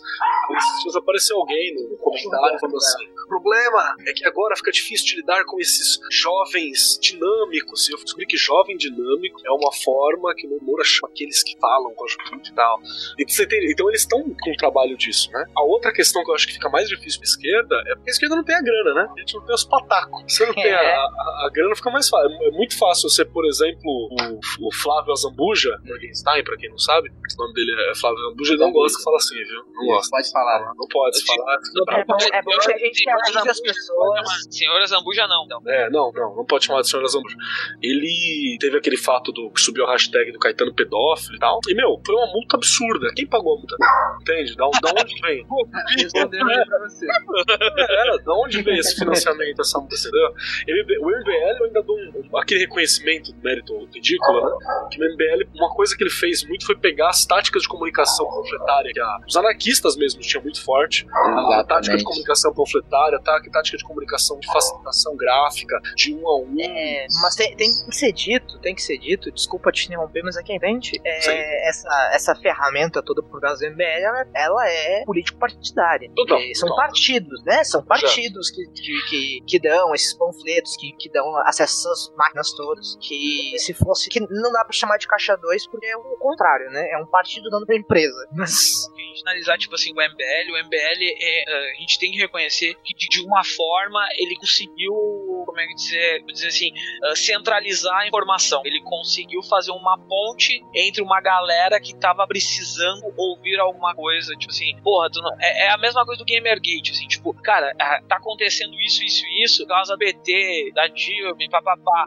E aí foi começando a crescer e essa coisa foi começando a foi começando a embolar. Tanto que ele se vendiam primeiramente como um grupo, como um grupo liberal e todo papá, tinha investimento, capital, fora do Brasil, coisa toda. Quando eles entraram na, na, na política, sabe, foram do, dos partidos mais uh, conservadores, que é o Democrata, o PFL, eu não consigo chamar de outra Ó, coisa. Fábio, você me ajuda numa reflexão bem rápida também com isso. Por que, que a gente já começa perdendo nessa discussão? Porque essa galera não tem compromisso nenhum com verdade nenhuma. Exato. Eu posso é- é hoje isso. chegar aqui e falar, sou liberal, amanhã eu falo, não era, mas você sabia, eu já tava falando pra você. É. Não, não, você falou que você era. Falei, falei, não, mas tá aqui, né, o seu registro escrito, tipo Dória, né? Você assinou esse contrato dizendo que você não ia sair da prefeitura. Eu falei, eu? Eu não assinei nada. Mas a sua assinatura, não. Mas eu acho que tem isso também, né? Eu acho, que- eu acho que isso facilita, né? Acho que um pouco, facilita um pouco isso, você vender o discurso, essa, digamos, essa não, esse não compromisso, né? Mas eu concordo com a Érica, sobretudo que eu acho que a esquerda, no geral, parou no tempo, assim, parou em 2000. Parou em 2000, porque assim. Para 2002, mais exato, quando o Lula. Não, é, mas não, mas acho que também porque, por exemplo, é, outro- quando, logo depois que teve a eleição, eu, eu fiz um tópico lá, enfim, uma thread de Twitter que bombou nessas chitadas lá, que foi sobre justamente essa questão de que a esquerda parou de se apoiar. A esquerda, por exemplo, decidiu que o YouTube é uma terra de, de criança, que ela não tem, nenhum- não tem que fazer nada ali, que é coisa pra gente estar jogando Minecraft. Então, e, e ao mesmo tempo se criou uma ideia de que as pessoas que estão produzindo conteúdos à esquerda, elas não precisam ser apoiadas. Então, por exemplo, querendo ou não, pra- o MBL é só um desses movimentos, mas vários desses movimentos vêm pra rua e sei lá o quê. Essa galera teve muito apoio lateral, sabe? Tipo, esse maluco e aquela mandou perseguir professor agora, que se elegeu É deputada. isso, é isso, é. Cara, tipo, eu tenho uma conhecida com a- que é- era amiga do cara que financiou a câmera dela, saca? Tipo, eles se autofinanciam. Galera, assim, que eles realmente criaram redes de apoio, que nem o anarquismo fa- fazia, né? Tipo, que nem eu fazia quando eu organizava o Festival Punk aqui em Bangu. Exato. Eles É, pegaram ele- toda a estrutura anarquista, você pegou, esvaziou do conceito ideológico e a galera tá reproduzindo isso com, com, com a vestimenta direita. É isso que tá acontecendo. E, e para conquistar, e para ocupar esse ecossistema informacional que é o YouTube, que é o Twitch, que é, enfim, que é a- a- o Facebook, né? A esquerda, por exemplo, quantos, quantos YouTubers de esquerda tem? A Sabrina Fernandes e mais uns cinco ou seis. Quantos, quantos acessos a Sabrina tem? Ah, não chega. Acho que se juntar essa galera toda não dá o Dano Bora, tá ligado? Então, e assim, o Nando Moura consegue como? Porque primeiro que os caras entenderam o algoritmo, né? O do YouTube. Eles produzem vídeo todo dia, falando besteira, então eles estão sempre lá em cima sendo promovidos. Você entra no YouTube deslogado, só vai dar isso pra você. Você digita lá no YouTube lá, aquecimento global, só vai dar aqueles vídeos, os vídeos dessa galera. Então, eles montaram um ecossistema, eles assistem, e os caras que são os consumidores deles têm uma relação quase messiânica com aquilo. Eles ficam mostrando o vídeo pra todo mundo, eles ficam assistindo, eles apoiam. Tipo, eu tenho um ex-amigo que virou Bolsominion, que o cara pelo menos apoiava três desses grupos. E aí tu vê assim, quantos caras de esquerda, sabe, apoiam, são padrinhos de um podcast? Tem sempre alguém falando assim: ah, mas a esquerda foi podcast. Mas o podcast também ele não é uma roupagem nova, ele é um rádio. Isso. Né? Ele não é uma roupagem moderna, ele é uma, Não, não é uma roupagem mais barata. tem, um- e tem um alcance muito Causa de Já tem 10 anos que é o ano do eu podcast no Brasil. é, Não, mas esse ano vai. Esse ano é. Spotify botou a foto do Jovem Nerd lá Olha só, nas paradas. uma, é, eu acho que existe um processo de cyberbalcanização total em como a esquerda e a direita funcionam na internet. A diferença é que a direita tem, vocês falaram que ela não tem compromisso com a verdade, ela não tem a necessidade de se comprometer com a verdade. É, o público-alvo dela não tem compromisso com a verdade, o público-alvo dela tem um compromisso com os, os seus é, feromônios. E a esquerda, ela tá atrelada a pensamento do século passado, a eu sei que eu estou certa moralmente e há uma necessidade, não sei, às vezes quase fetichista de degladiar onde é desnecessário. Esses dias eu tava em uma reunião com amigos e que me usaram uma analogia perfeita de colheres. Você tem umas colheres com você, cada pessoa todo dia acorda com um número de colheres diferentes. E cada vez que você se desgasta, você joga fora uma colher. Vale a pena jogar uma colher fora toda vez que alguém quer discutir com você, toda vez que alguma hora aparece um cara e fala que o Bolsonaro vai acabar com essa petralhada, ou que aparece algum, alguém no feed do Pablo, fala, você tá dizendo isso porque você foi financiado pela Lei Rouanet. Vale a pena, Pablo, cada pessoa que fala isso, ele vai responder? Às vezes, pela Marvel. Marvel. é a mesma coisa, cara. A Marvel é vermelhinha também. é Verdade. do Trump, cara. A marca do Trump. O, o, o Fábio trouxe internacional, cara. É verdade também. Mas é o Internacional, do Marvel, é, muita Sim, é o Internacional Socialista. A Disney, né? Essa empresa esquerdalha. Esquerdista. Sim, que vende- essa, essa agenda dos homossexuais de Hollywood. Ah, é. Homossexuais judeus. é, Olha só, isso. Deixa, deixa eu fazer uma observação que você falou. É, é que é, é engraçado que você fala sobre a, a, a direita não tem compromisso com a verdade e a esquerda tá sentada no próprio rabo achando que tem razão. Eu acho parte que deixou essa coisa toda crescer, escalonar pra esse ponto, é sempre você ter alguém com pensamento de esquerda ignorar o discurso da pessoa falando, ah, esse cara tá mentindo, então ninguém vai levar ele a sério. Esse cara não tá falando nada, nada relevante, então ninguém vai levar ele a sério. E é o que a gente viu que não foi bem isso que aconteceu. Você viu que gente de Moura usando argumentos totalmente ridículos chegou no alcance que tem, sabe? Usando citações de um livro que contradiz o que ele tá usando citação, chegou no alcance que tem, sabe? É, é, e aí Eu, eu, porque eu, assim, a gente, a gente automaticamente desconsiderar qualquer viés de esquerda ou centrão, qualquer coisa, falando, ah, esses caras não têm como com a verdade, logo eles vão ser engolidos pelo próprio. Foi parte do problema. Porque muito que falou, ah, ah, a esquerda tá, tá, tá gastando mulher ou coisa assim da analogia da colher. É, eu já vi isso, foi, foi até um post seu uma vez, que existe até um- uma grande divergência na, na relação das feministas com a comunidade da- das mulheres trans e não sei o que. Então, assim, às vezes a esquerda é tão preocupada brigando as próprias bandeiras que tá, que tá ignorando o fato que o ODS se uniu quase que co- completamente e aí tá sendo engolido. Mas aí, agora, nesse ponto que a gente tá, continuar tratando todo mundo como, ah, esses caras não com a verdade, então vamos ignorar que uma hora eu cair, é um erro tático grotesco essa altura do campeonato, sabe? É, Eu tem que levar em consideração, tem, tem que, tipo, adicionar literalmente o que você tá dizendo, a esse ponto tamanho que é a direita se uniu, o conservadorismo se uniu, que é o que todo mundo tem da esquerda perceber, é que os nazistas e os judeus estão do mesmo lado. Tem algumas ressalvas, al- algumas paradinhas aí, que uma delas, assim, a gente tá falando de direita, de direita, mas tem uma direita muito específica, né? Que é aquela que é hegemônica nos nossos meios de fala, né?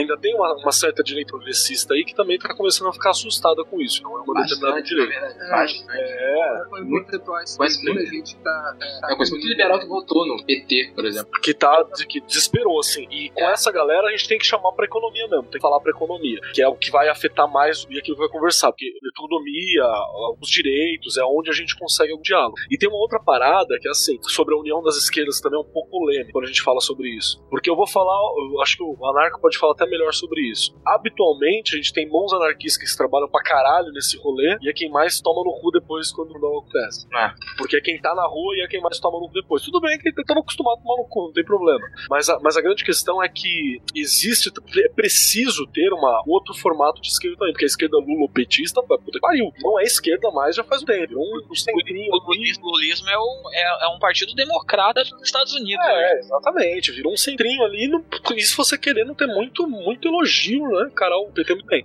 Você tem talvez hoje algumas outras propostas esquerda começando a surgir. E a questão principal é por que, que a gente se adém apenas a uma luta partidária. A gente já entendeu que, por exemplo, não é presidente que manda no país, é Câmara. E uma das coisas que mais assusta hoje é porque Bolsonaro também tem maioria na Câmara e ninguém quer ficar ruim com os bolsominions. O que me dá esperança do que, que pode acontecer é que, assim, tem aquela coisa dos 100 dias, né? Que o presidente pode fazer o que quiser, né? Que tem aquela velha história. São, existem 100 dias que o presidente pode aprovar várias coisas que têm o apoio da população. Eu tenho a impressão que o Bolsonaro tá queimando esses 100 dias desde agora. E ele não assumiu, que é muito bom, né? Porque ele já tá falando coisas e isso ajuda a queimar e a viciar um pouco a imagem dele. Tanto é que tem aí os famosos Bolsominion Regrets, né? Os Bolsominion arrependido, que é muito interessante e tá começando a surgir. É. E a gente também tem a questão de que agora é o momento onde a direita vai começar a perceber o que que é que eles levantaram, né? O que que é que eh, a pessoa que eles levantaram querem e quem sabe perceber que a pauta não é nem uma questão de direita, é uma pauta atrasada, é uma pauta conservadora no pior sentido da palavra conservadora, né? Que não é manter o que funciona, é voltar a, a- a velhas oligarquias. mesmo. É, É, tem que levar em consideração esse negócio dos Bolsominion Regrets, você falou, tinha bot, tinha bastante bot reclamando das decisões do. Bolsonaro. Então, Não, mas tem, já quem é tá, que ganha? tá- Não, tá rolando. É, eu digo porque eu conheço gente, né? Então, É, tá rolando. Não, eu sei que tem. Eu sei, não, eu tenho certeza absoluta que então ele vai reclamar nos primeiros seis meses. Vai ver Olha, que ele vai continuar longe assim. enfim, é-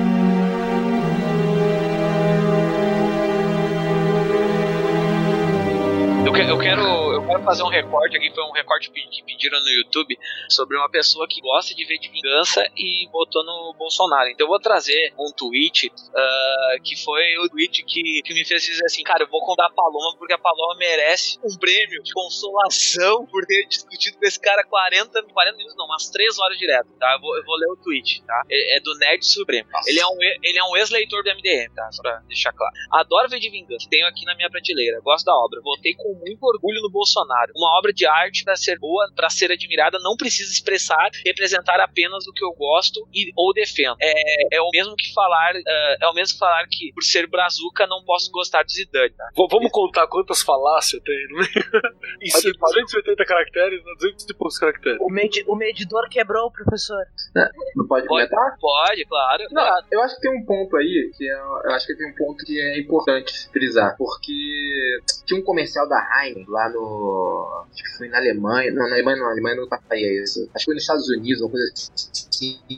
Duas pessoas de ideologias opostas pra discutir um assunto, saca? E aí num desses comerciais é um bonehead, né, skinhead de direita, vamos colocar assim, e uma negra, se não me engano, É na Inglaterra esse comercial. Vi esse na comercial. Inglaterra, né? Cara, que e aí como assim? É como se fossem coisas equivalentes, saca? Tipo, É, é muito louco, porque de um lado você tem, sei lá, o tipo de ideologia, o, o substrato político, tá? Que o Alan traz, assim, é, é, de certa maneira, é pró-libertário, tá? Assim, pró-libertário um termo horroroso, mal traduzido aqui no país, né? Os Estados Unidos também foi cooptado pra, pra extrema-direita, né?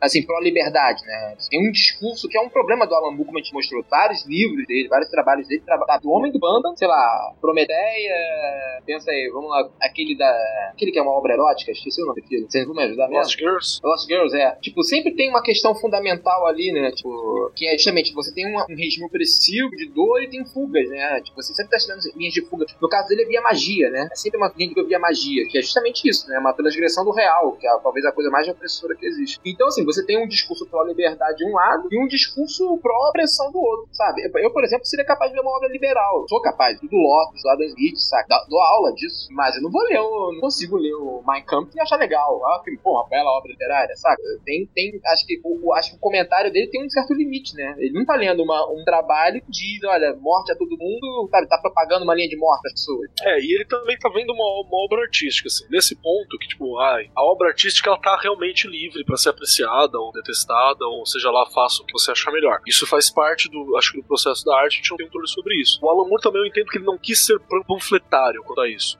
Mas a gente não pode esquecer que a crítica que tá lá ela é muito mordaz e ela é muito centrada. Eu- é, é a mesma coisa que. E isso é o caso do que a gente tá falando. Ah, o cara pode ler é, X-Men e ser racista? Ele poder pode, mas você ler e não sentir o mínimo de incômodo com as suas posições, ela me diz muito sobre você, né? Ele não tá sendo afetado pela obra. É, você não tá sendo afetado. E aí é é uma questão, porque pra que, É. que eu tenho uma experimentação artística se não é pra ser afetado por ela? É, é exatamente, é exatamente isso e que, que é o meu ponto na, na conversa quando eu, quando eu postei o tweet, né? Tipo, cara, é, são bagulhos que tipo, não, não tem ligação, sabe? Tipo, ah, cara, eu vou lá, eu vou lá, voto no Bolsonaro, e aí tipo, chega 5 de novembro. Ah, lem- relembre-se em novembro, meu Deus do céu, posta a, a, a, máscara do V. Cara, beleza, pode até achar que é bonito aquilo, mas, velho, tu tá cagando uma regra assim, foda pra caralho, assim. Ah, eu- até agora estão dizendo, ah, Pablo, tu tá fazendo uma imposição individualista, estavam me tweetando agora. Ah, cara, eu não acho que eu tô fazendo uma imposição, eu só tô dizendo que, tipo, são ideias contraditórias, eu não tô obrigando a ninguém a concordar comigo. O cara não pode, pode não concordar, mas, tipo, tá no livro isso aí, é só tu ler, tu ler, entendeu? Tu sabe, tá- tá textual e com figuras, né?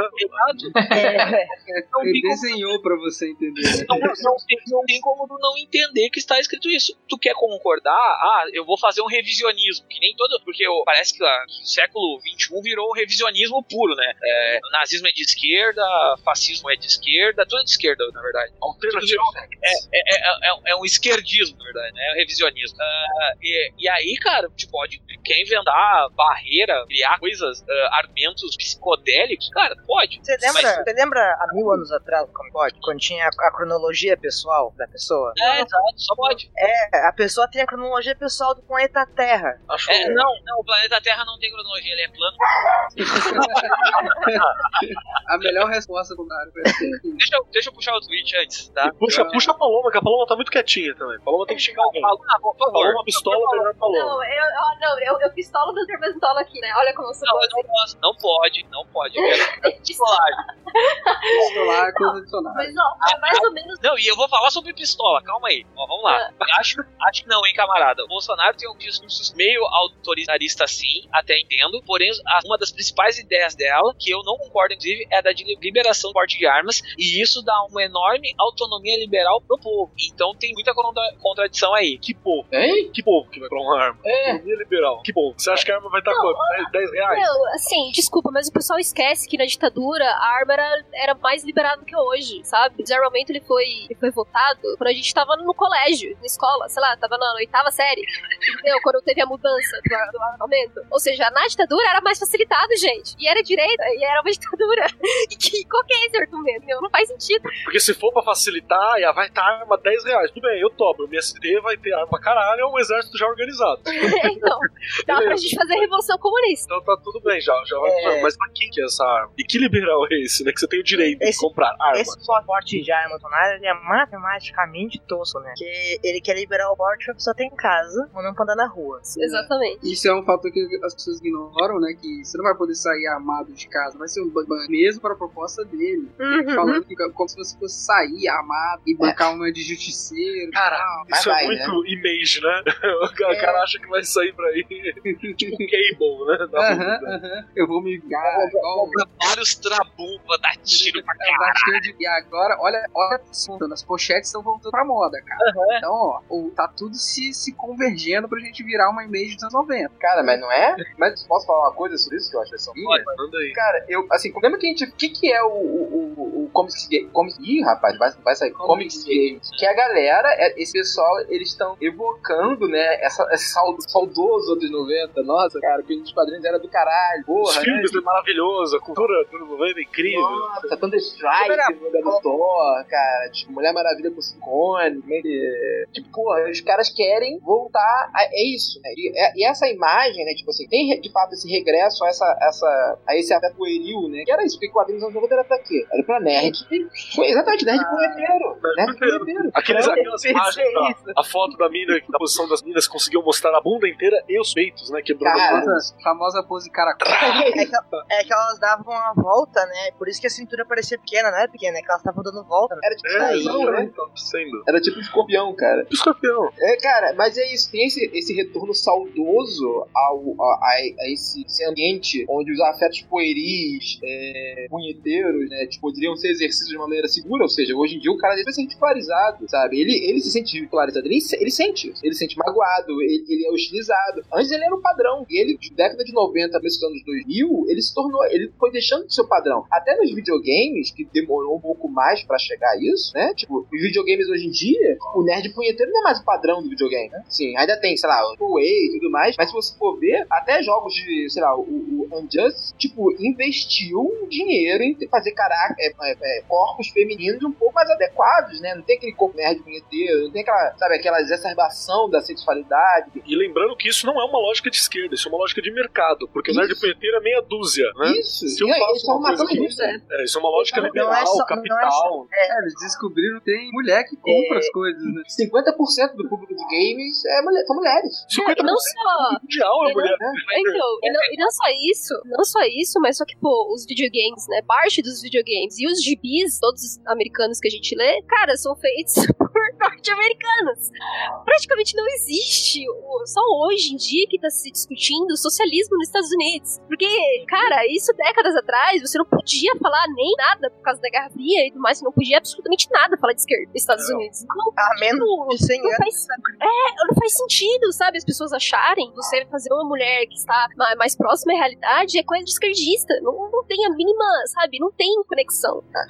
E aí tem uma coisa que é fundamental. Escutando a frase em voz alta é até meio apavorante, né? Fazia a mulher ser mais próximo da realidade a coisa de esquerda. Não, é. e- Não, e aí tem um outro ponto que, assim, eu, eu não acho que seja uma coincidência que o símbolo dessa galera seja justamente poder andar armado, né? Que é. É fálico, né? É total, é, é, é, é, o- é, o, é o falo ereto, né? Tipo assim, é, é a recuperação do falo perdido, né? Eu quero ter Sempre arma. firme, né? Sempre pronto É, pro ataque. É, Mas eu acho que é isso, cara. Eu acho que tem uma- uma- um problema psicanalítico aí que é, essa galera precisa de divã, sério. Essa galera precisa É, de isso, divã. isso, isso é um ponto interessante. Eu queria chegar no Comic Gate já ter descoberto. O Comic Gate ele foi um, um filho perdido Gamer Gate, né? Que Isso. por sua vez foi inspirado lá no Warcraft. A, a grande parada é que o Gamer Gate ele tinha um algo pra lutar, algo totalmente distorcido, mas ele teve uma coisa que gerou o stop criou o Gamer Gate. O Comic Gate não teve nada, são só um bando de caras reclamando que as mulheres são mais peludas, andam mais de maiô, Exatamente. reclamando que, que eles não podem mais igual, não podem mais bater punheta pro gibi, entendeu? Tem pouca gente branca. É, reclamando que, nossa, por que tem um monte de negro no meu gibi? Ai, ai, ai. Tipo, cara, é, é- é- é bizarro, porque eles pregam uma, um retorno a uma época de quadrinhos que, se é que ela existiu, ela foi muito breve. Que é, tipo, a época onde não se falava de que quadro. Cara, a primeira capa do Capitão América já era dando soco no Hitler, sabe? Foi, foi uma, uma época edição breve, já mas ruim, né, cara? Isso É, que- não, a, a- primeira edição eu, do Superman ele já tava pegando muito pelo pescoço Cara, eu acho- eu acho que- cara. Sabe, quando, que época de quadrinho é essa que eles estão falando? Que nos falava, gente, que os X-Men estão aí desde sempre, o Quarteto Fantástico tá aí desde sempre. Todos esses caras sempre falaram disso, e aí eles pregam e falam, não, tem que manter política fora do quadro. Não existe isso. De onde eles tiraram isso? É, de onde veio isso? É, é, eu fico olhando tudo isso, todo esse, esse momento, Colgate é uma coisa surreal, porque os caras estão pedindo a volta de algo que eles tinham. É realmente a busca do falo perdido dos caras, que é, tipo, o direito de serem escrotos. É isso que eles estão Uhum. querendo, o direito de serem escrotos, sabe? E isso é surreal hoje em dia, isso está acontecendo. Não só tá acontecendo os caras estarem no poder, eles estão tirando gente dos carros, eles estão tirando escritor, estão tirando desenhista, eles estão conseguindo acumular poder, e isso é assustador, cara. Não, eles estão acumulando poder e eles e eles estão usando a mesma rede e, e eles estão usando a mesma coisa de, de conseguirem grana de apoiadores. Tipo assim, o que o Mark Wade, Mark Wade e o cara lá do Comics, Comics Gate fizeram tipo uma campanha de crowdfunding, os dois. O, o Mark Wade ah, demorou dois dias pra conseguir o que o cara lá do Comics Gate conseguiu em duas horas. Ethan Van Sciver. É, Não, Não, é- não, é- não foi o Não, Ethan mas quem tá Skyver. movendo a ação no.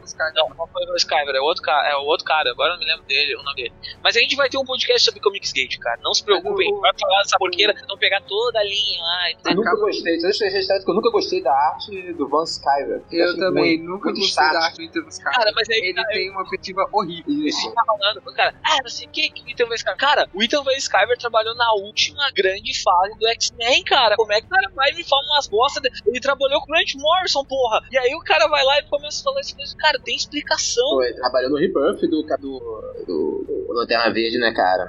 Veja agora. Sim, É uma das minhas preferidas, Ah, cara. Eu, eu Chega, chega uma hora que ou, ou é mau caratismo ou tá sendo pago, velho. É tem caratismo. explicação. É, Tem- é um pouco dos os dois, né? Né? Sobre os X-Men, eu acho que tem um negócio que é. Eu sei que é óbvio, mas eu tenho que falar igual, igual. Que as pessoas elas não estão lendo o drama de um grupo perseguido. Estão lendo a história do cara, muito selvagem, peludo essas solas e tem um passado truculento. Dando a história de um cara que só tem um raio de zóio.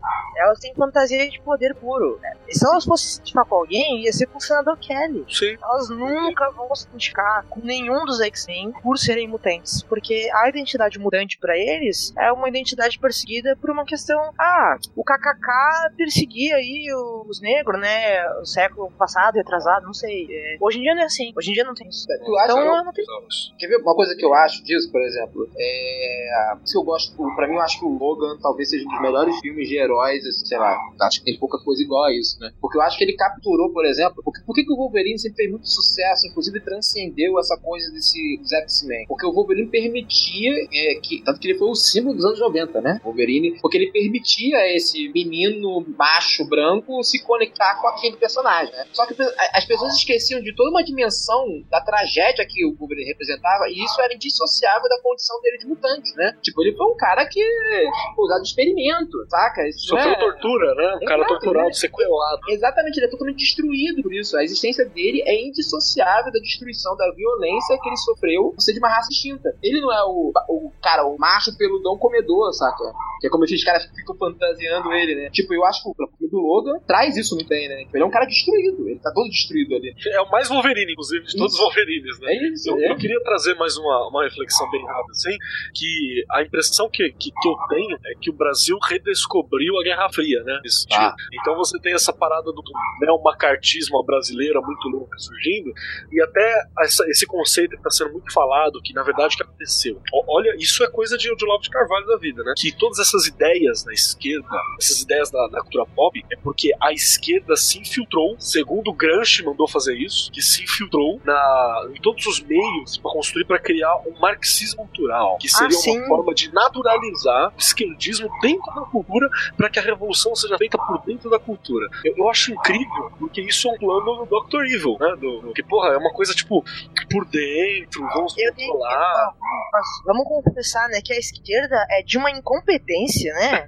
Sabe o que é a esquerda de uma incompetência, Érica? Acho que é assim que eu Não, a gente tá, a gente tá há uns 200 anos, né, tentando dominar o mundo com, com o bolchevismo cultural. A gente muda de Ah, nome pro cara. marxismo. A gente não consegue dominar o mundo, cara. E o é que nem principal- o mundo aí, tre- 13 anos pra botar a ditadura bolivariana. As Porra, cara. principais ideias que a esquerda, Não, que a, que a quero esquerda tem, vem da direita, o Ursal é da direita, o marxismo cultural é da direita. Não vem da gente, isso é da hora. Eu quero saber cadê os missionários que estão lá na Amazônia escondidos, cara. Os médicos. Ah, deixa, Cara. quieto, deixa quieto essa história deixa quieto aí, deixa quieto.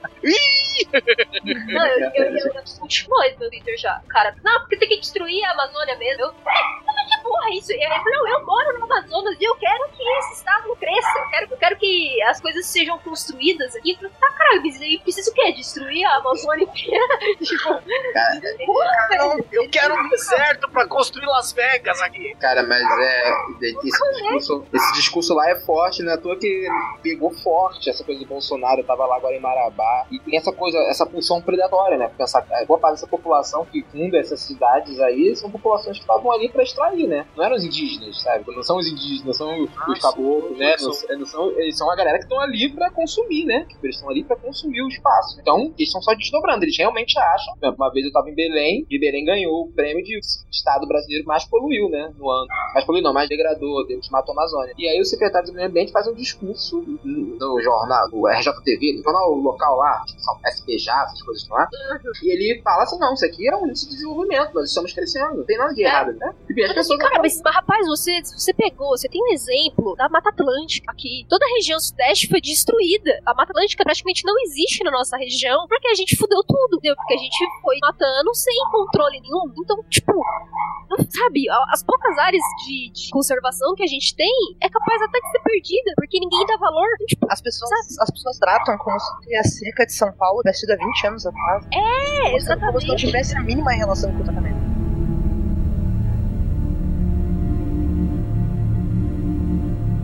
Deixa eu dar uma olhada aqui nos comentários que tinha uma galera interagindo.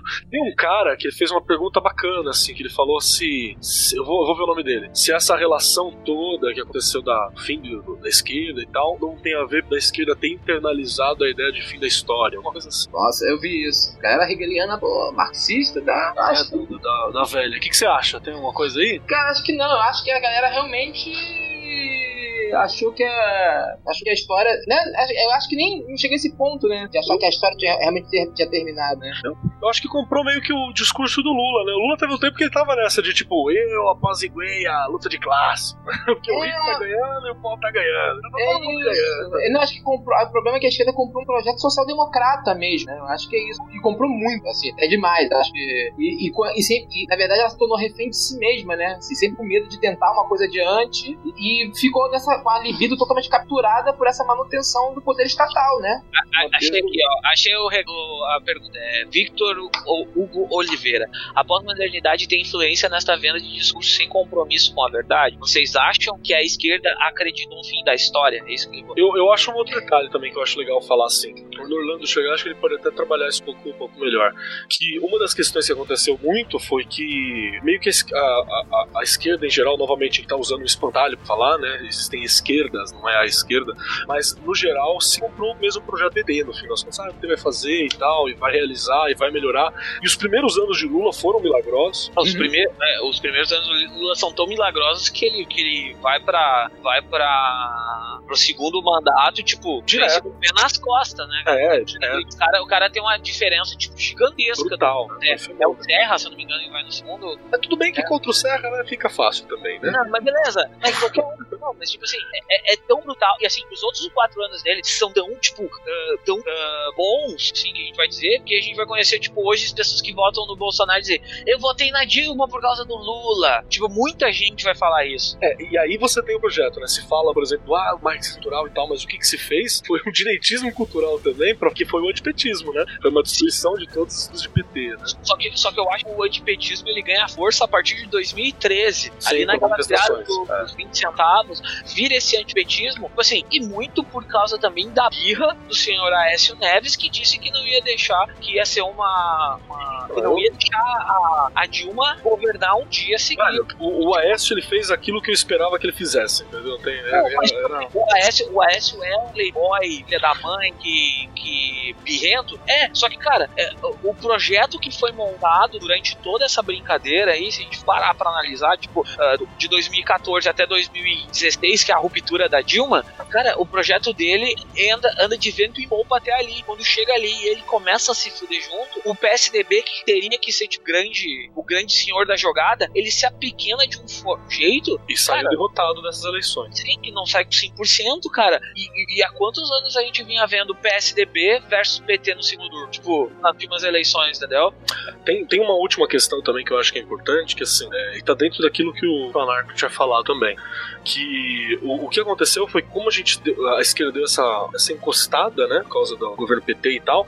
Tanto é que até a galera do anarquismo ficou ficar meio feio você falar que você era anarquista. Que ela falava, não, mas utópico assim, isso é uma coisa de criança, não Nossa. sei o quê. E é bem engraçado que na hora que o bagulho aperta, né? O olhar pra utopia pra onde foge, né? Agora dar uma coisa de louco, porque o que tem gente falando box, conversando sobre as questões anarquistas, ela, ela tá mais forte. Que foi quem continuou, mais ou menos, na, na, na linha de batalha ali. E aqueles que conseguiram, porque muita gente, como foi, foi muito no meu caso também, a gente teve que entrar para dentro dos sindicatos da categoria, né? Foi onde você ainda tinha algum espaço de diálogo, você ainda tinha alguma, alguma conversação. Aqui no Rio tinha o, pessoal do GEP, tinha uma galera de professores, né? Na toa que teve. A última vez que os Black Blocs saíram nas ruas aqui no Rio de Janeiro em massa foi durante a greve dos professores, né? Sim, que é onde você ainda tinha algum espaço para falar isso. Sim. E sobre a pós-modernidade, né, que o Vitor falou, tem influência na venda do discurso compromisso com a verdade, depende também de que pós-modernidade a gente está falando, né? Porque existem várias pós-modernidades e tem quem usa isso só como critério para desvalorizar qualquer discurso. A própria Sabrina Fernandes, que a gente citou aqui,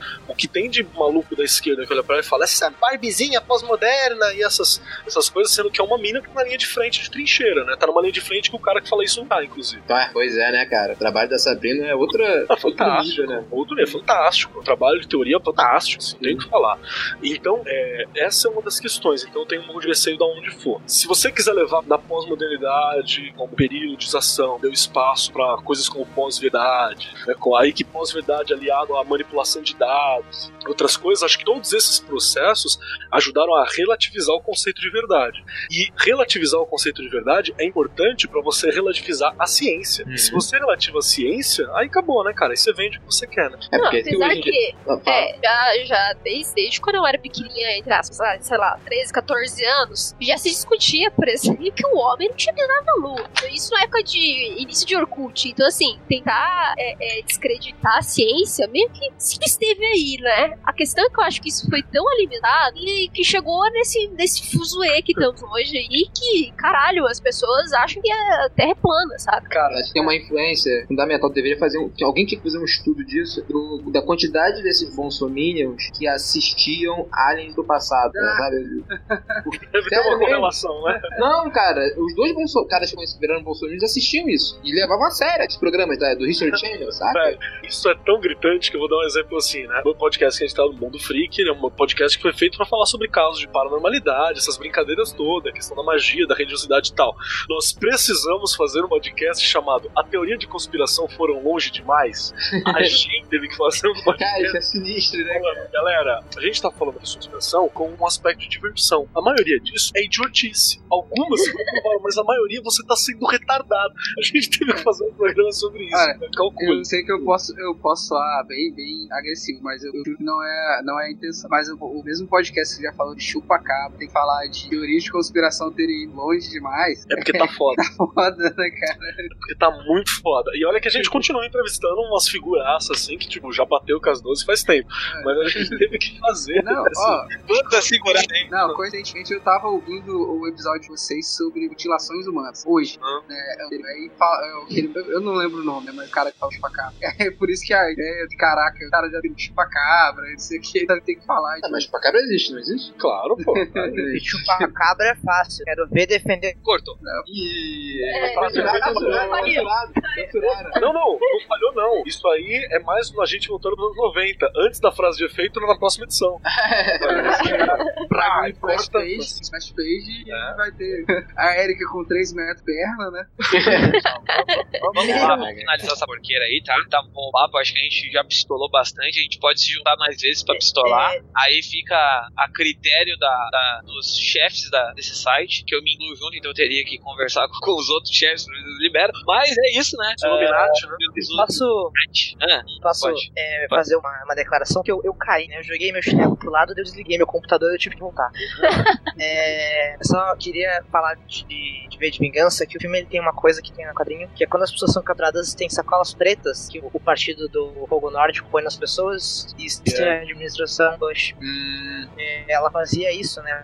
Quando tem um flashback de onde os campos de concentração estavam, ver, é, em vez de isso usar uma estética que lembra os campos de concentração nazista, como um quadrinho, o, as irmãs Wachowski pediram pro, pro diretor é, fazer parecer as portas do, da própria Baía de Guantanamo. É, é, foi direto, né, pra, pra atacar o Bush. Inclusive, uma das coisas que faz perdoar o filme ser tão distante é porque ele tinha um objetivo sendo distante. Não, filme é bom, o filme é bom. É, eu gosto. eu também, eu gosto. Muito tinha um motivo pra falar mal da Tati. Porque, é, que foi oferecido pra Tati pra ela fazer campos de concentração, tipo, não, campos de concentração pra pessoas homossexuais. É, ela não fez os campos de concentração pra pessoas homossexuais a contragosto, ela ter escapado do orçamento. Nossa. Porque era a única alternativa de câncer gay que era AIDS. Nossa. É, quando a gente ouve, a gente discute, o sistema que nós vemos agora não funciona, precisamos modificá-lo. Nos é dito, você é idiota, foi tentado antes, não funcionou. É, hoje nós vemos repúblicas. As repúblicas foram utilizadas antes das monarquias por Rom. Imagina você chegar para um republicano durante a monarquia e dizer: para de insistir nesse negócio, já tentaram, não funcionou. Os republicanos não desistiram e hoje nós não vivemos não desistir da nossa tentativa de criar um melhor. Seja você um é, anarcoambientalista, seja você um comunista, uma feminista marxista, seja você, inclusive, uma feminista radical, você provavelmente não quer ouvir isso, você não vai levar em consideração o que eu tô dizendo, mas através do seu meio, provavelmente você quer melhorar o você não quer incluir nele, mas você quer melhorar o Então, sabe, a gente tá no mesmo lado. A gente acabar com o totalitarismo, fascismo, a gente quer construir um melhor. É, então, antes desse programa, a gente falou que a gente tinha poucos youtubers de esquerda. A gente tem alguns youtubers de esquerda nos Estados Unidos que eu gostaria de destacar. São a Contra, o canal é ContraPoints, Nossa, é sensacional. que é uma filósofa famosa. É, tem uma pessoa que é o Peter Coffin, é, é a gênero, caso não homem. Peter Coffin também é um gênero. Uh, Philosophy é muito bom. Tem vídeo de uma hora sobre filosofia antiga, que é mais. É, e são link de todas as pessoas no meu Twitter, se as pessoas quiserem, porque é óbvio que só falando pra seguir. Mas é, links sem livres, vão atrás dessas pessoas. É, eu sou a favor de criar um espaço é, de esquerda. Tudo não precisa ser um espaço hegemônico de esquerda, único ponto de vista, não precisa. Pode ser, pode ser várias vertentes diferentes, mas a gente tem mais espaço que a gente se chamar um programa de um podcast, dessa vez uma live, nós mesmos, pra discutir entre nós mesmos, uma plateia que é nós mesmos, não vai mudar nada. A gente tem que pensar a informação de uma maneira que a população ter e levar essa informação pra população. Porque quem elegeu o Bolsonaro foi o preto pobre, foi sim a travesti com medo. Essas pessoas dizer isso. É muito enviando estolo de nossa parte a gente acreditar que elegeu o Bolsonaro um bando de machista, branco, hétero, cisgênero, conservador por cento do Brasil. Isso, gente, isso não é, né, gente? Ele ganhou na democracia. Se a gente quer vencer, ou a gente dá a, a dita revolução armada, ou a gente prova no argumento. E sei vocês, vocês eu não tenho dinheiro pra comprar um revolução.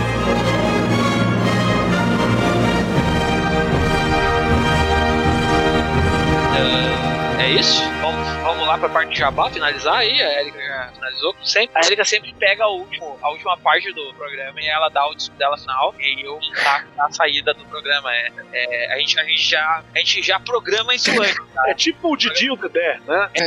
Entendeu? É, ela é a escada. Não foi. Vamos lá, só vamos finalizar aí. A gente já é. Acho que a gente deve ter ficado duas horas e meia aí conversando, duas horas, uma coisa assim. O Kajima tá perdendo lá o futebol americano pra ficar cuidando dos, dos que né? Não, não, cara. não, Desculpa aí. ainda tem mais três horas de jogo. NFL? Ah, então tá bom. Uh, Kajima, Arm, me chama, de tudo bem. Uh, e vamos lá. Uh, finalizando esse podcast, eu gostaria de agradecer a todo mundo, mas vamos agradecer principalmente nossos convidados lindos e maravilhosos. Uh, e eu vou pedir pra vocês falarem, vocês onde encontram vocês no Twitter, no Facebook, no Inferno. Ah, já tá no Inferno, a gente. uh, No, com, com o Keller é no Inferno. E, e aí a gente segue. Uh, vamos lá. uh, Paloma, começa. É, é, eu mudei o meu arroba lá no pouco tempo, É, mas eu vi, eu fui É. procurar hoje, eu cadê ela? é, é, é justamente por causa dessas mudanças. Eu tenho falado muito crítica no meu Twitter e aí, com medo de ser retaliada, eu achei melhor mudar o meu, o meu arroba Isso, pra, isso pra não dar normal. bosta. Isso aconteceu com todo mundo. Minha mamãe me xinga todo dia pra eu não falar de política no Twitter e nem no Facebook, porque agora eu sou um gerente. E aí o gerente não pode falar de política, senão seus chefes vão ver eles vão te demitir. tá? Aí eu digo, mãe, É. Mas você fala de quadrinhos, que é mais vergonhoso ainda. democraticamente a gente pode ter pontos de vista diferentes e trabalhar na mesma empresa. Ainda. né? Ainda, eu posso fazer isso. Mas assim, antes eu falava muito mais de quadrinho, eu vou tentar voltar a falar bastante de quadrinhos no meu porque, né, tentar ter um pouquinho de felicidade também. E aí, quem quiser seguir lá é Kinini LFB. Kinini. Tu não tá participando de podcast nenhum, nada. É, por enquanto não. Eu tô, estamos planejando. um. Então, quando a senhora, senhorita, senhora, quiser comparecer aqui, o espaço está aberto, falar de gibi aí, tá? Tá sempre, sempre, sempre procurando mulherada pra bater papo de gibi aqui, porque a gente, a gente consegue umas, elas dois fogem pros outros podcasts, e aí, aí só fica a Erika. A Erika Porra, esse, esse é um convite de respeito, hein? Eu quero muito ver a, ver a Paloma mais participando do pod. Quero mesmo. Ah, Tem que se livrar de mim. Não, não quero me lembrar de ti. Tu sabe que tá no meu coração. Eu tenho que fazer um galho pra ti agora, a próxima vez que vier churrasco. Ah, vai fala aí. Uma minha vida? Vamos, é ilustrador, ah, ah, guitarrista, ah, vocalista, ah, twitter, Tudo igual, né? mal feito. O segredo de muitas coisas é fazer tudo mal feito.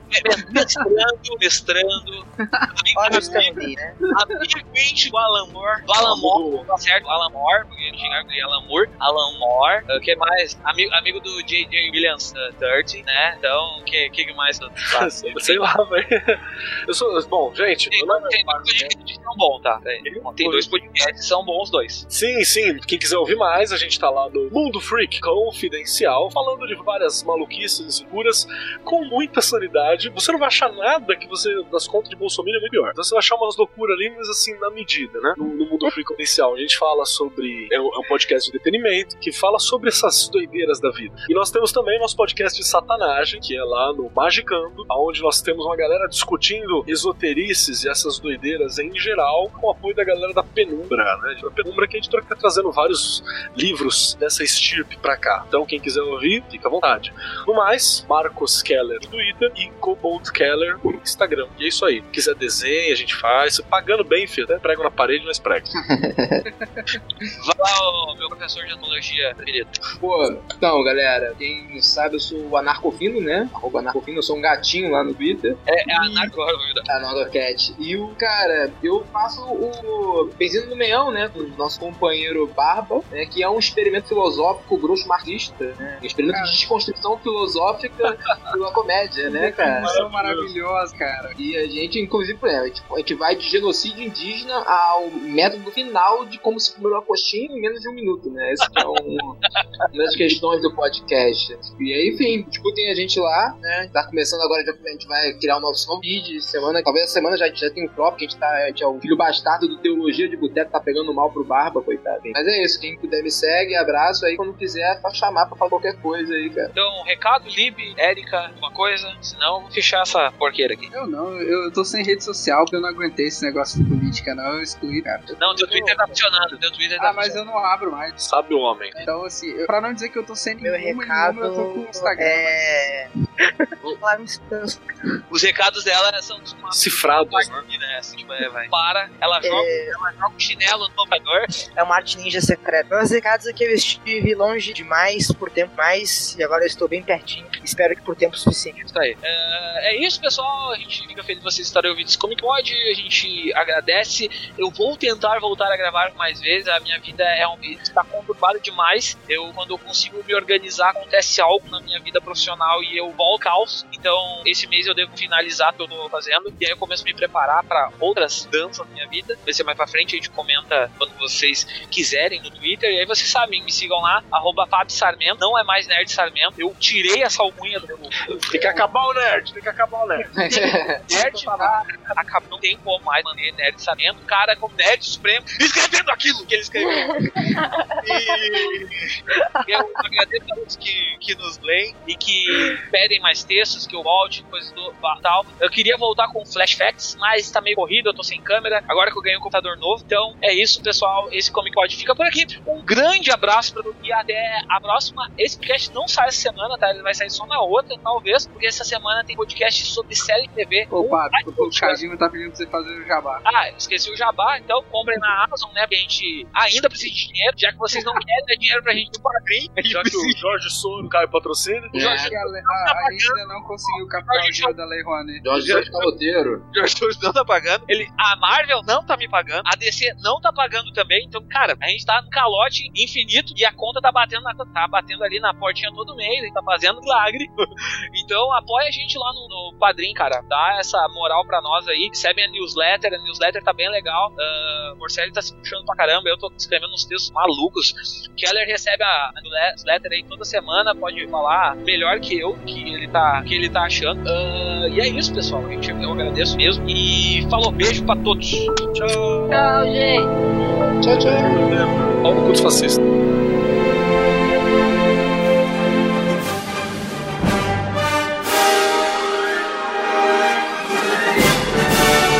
dos fascistas. O Comic Pod é o podcast do site terrazero.com.br.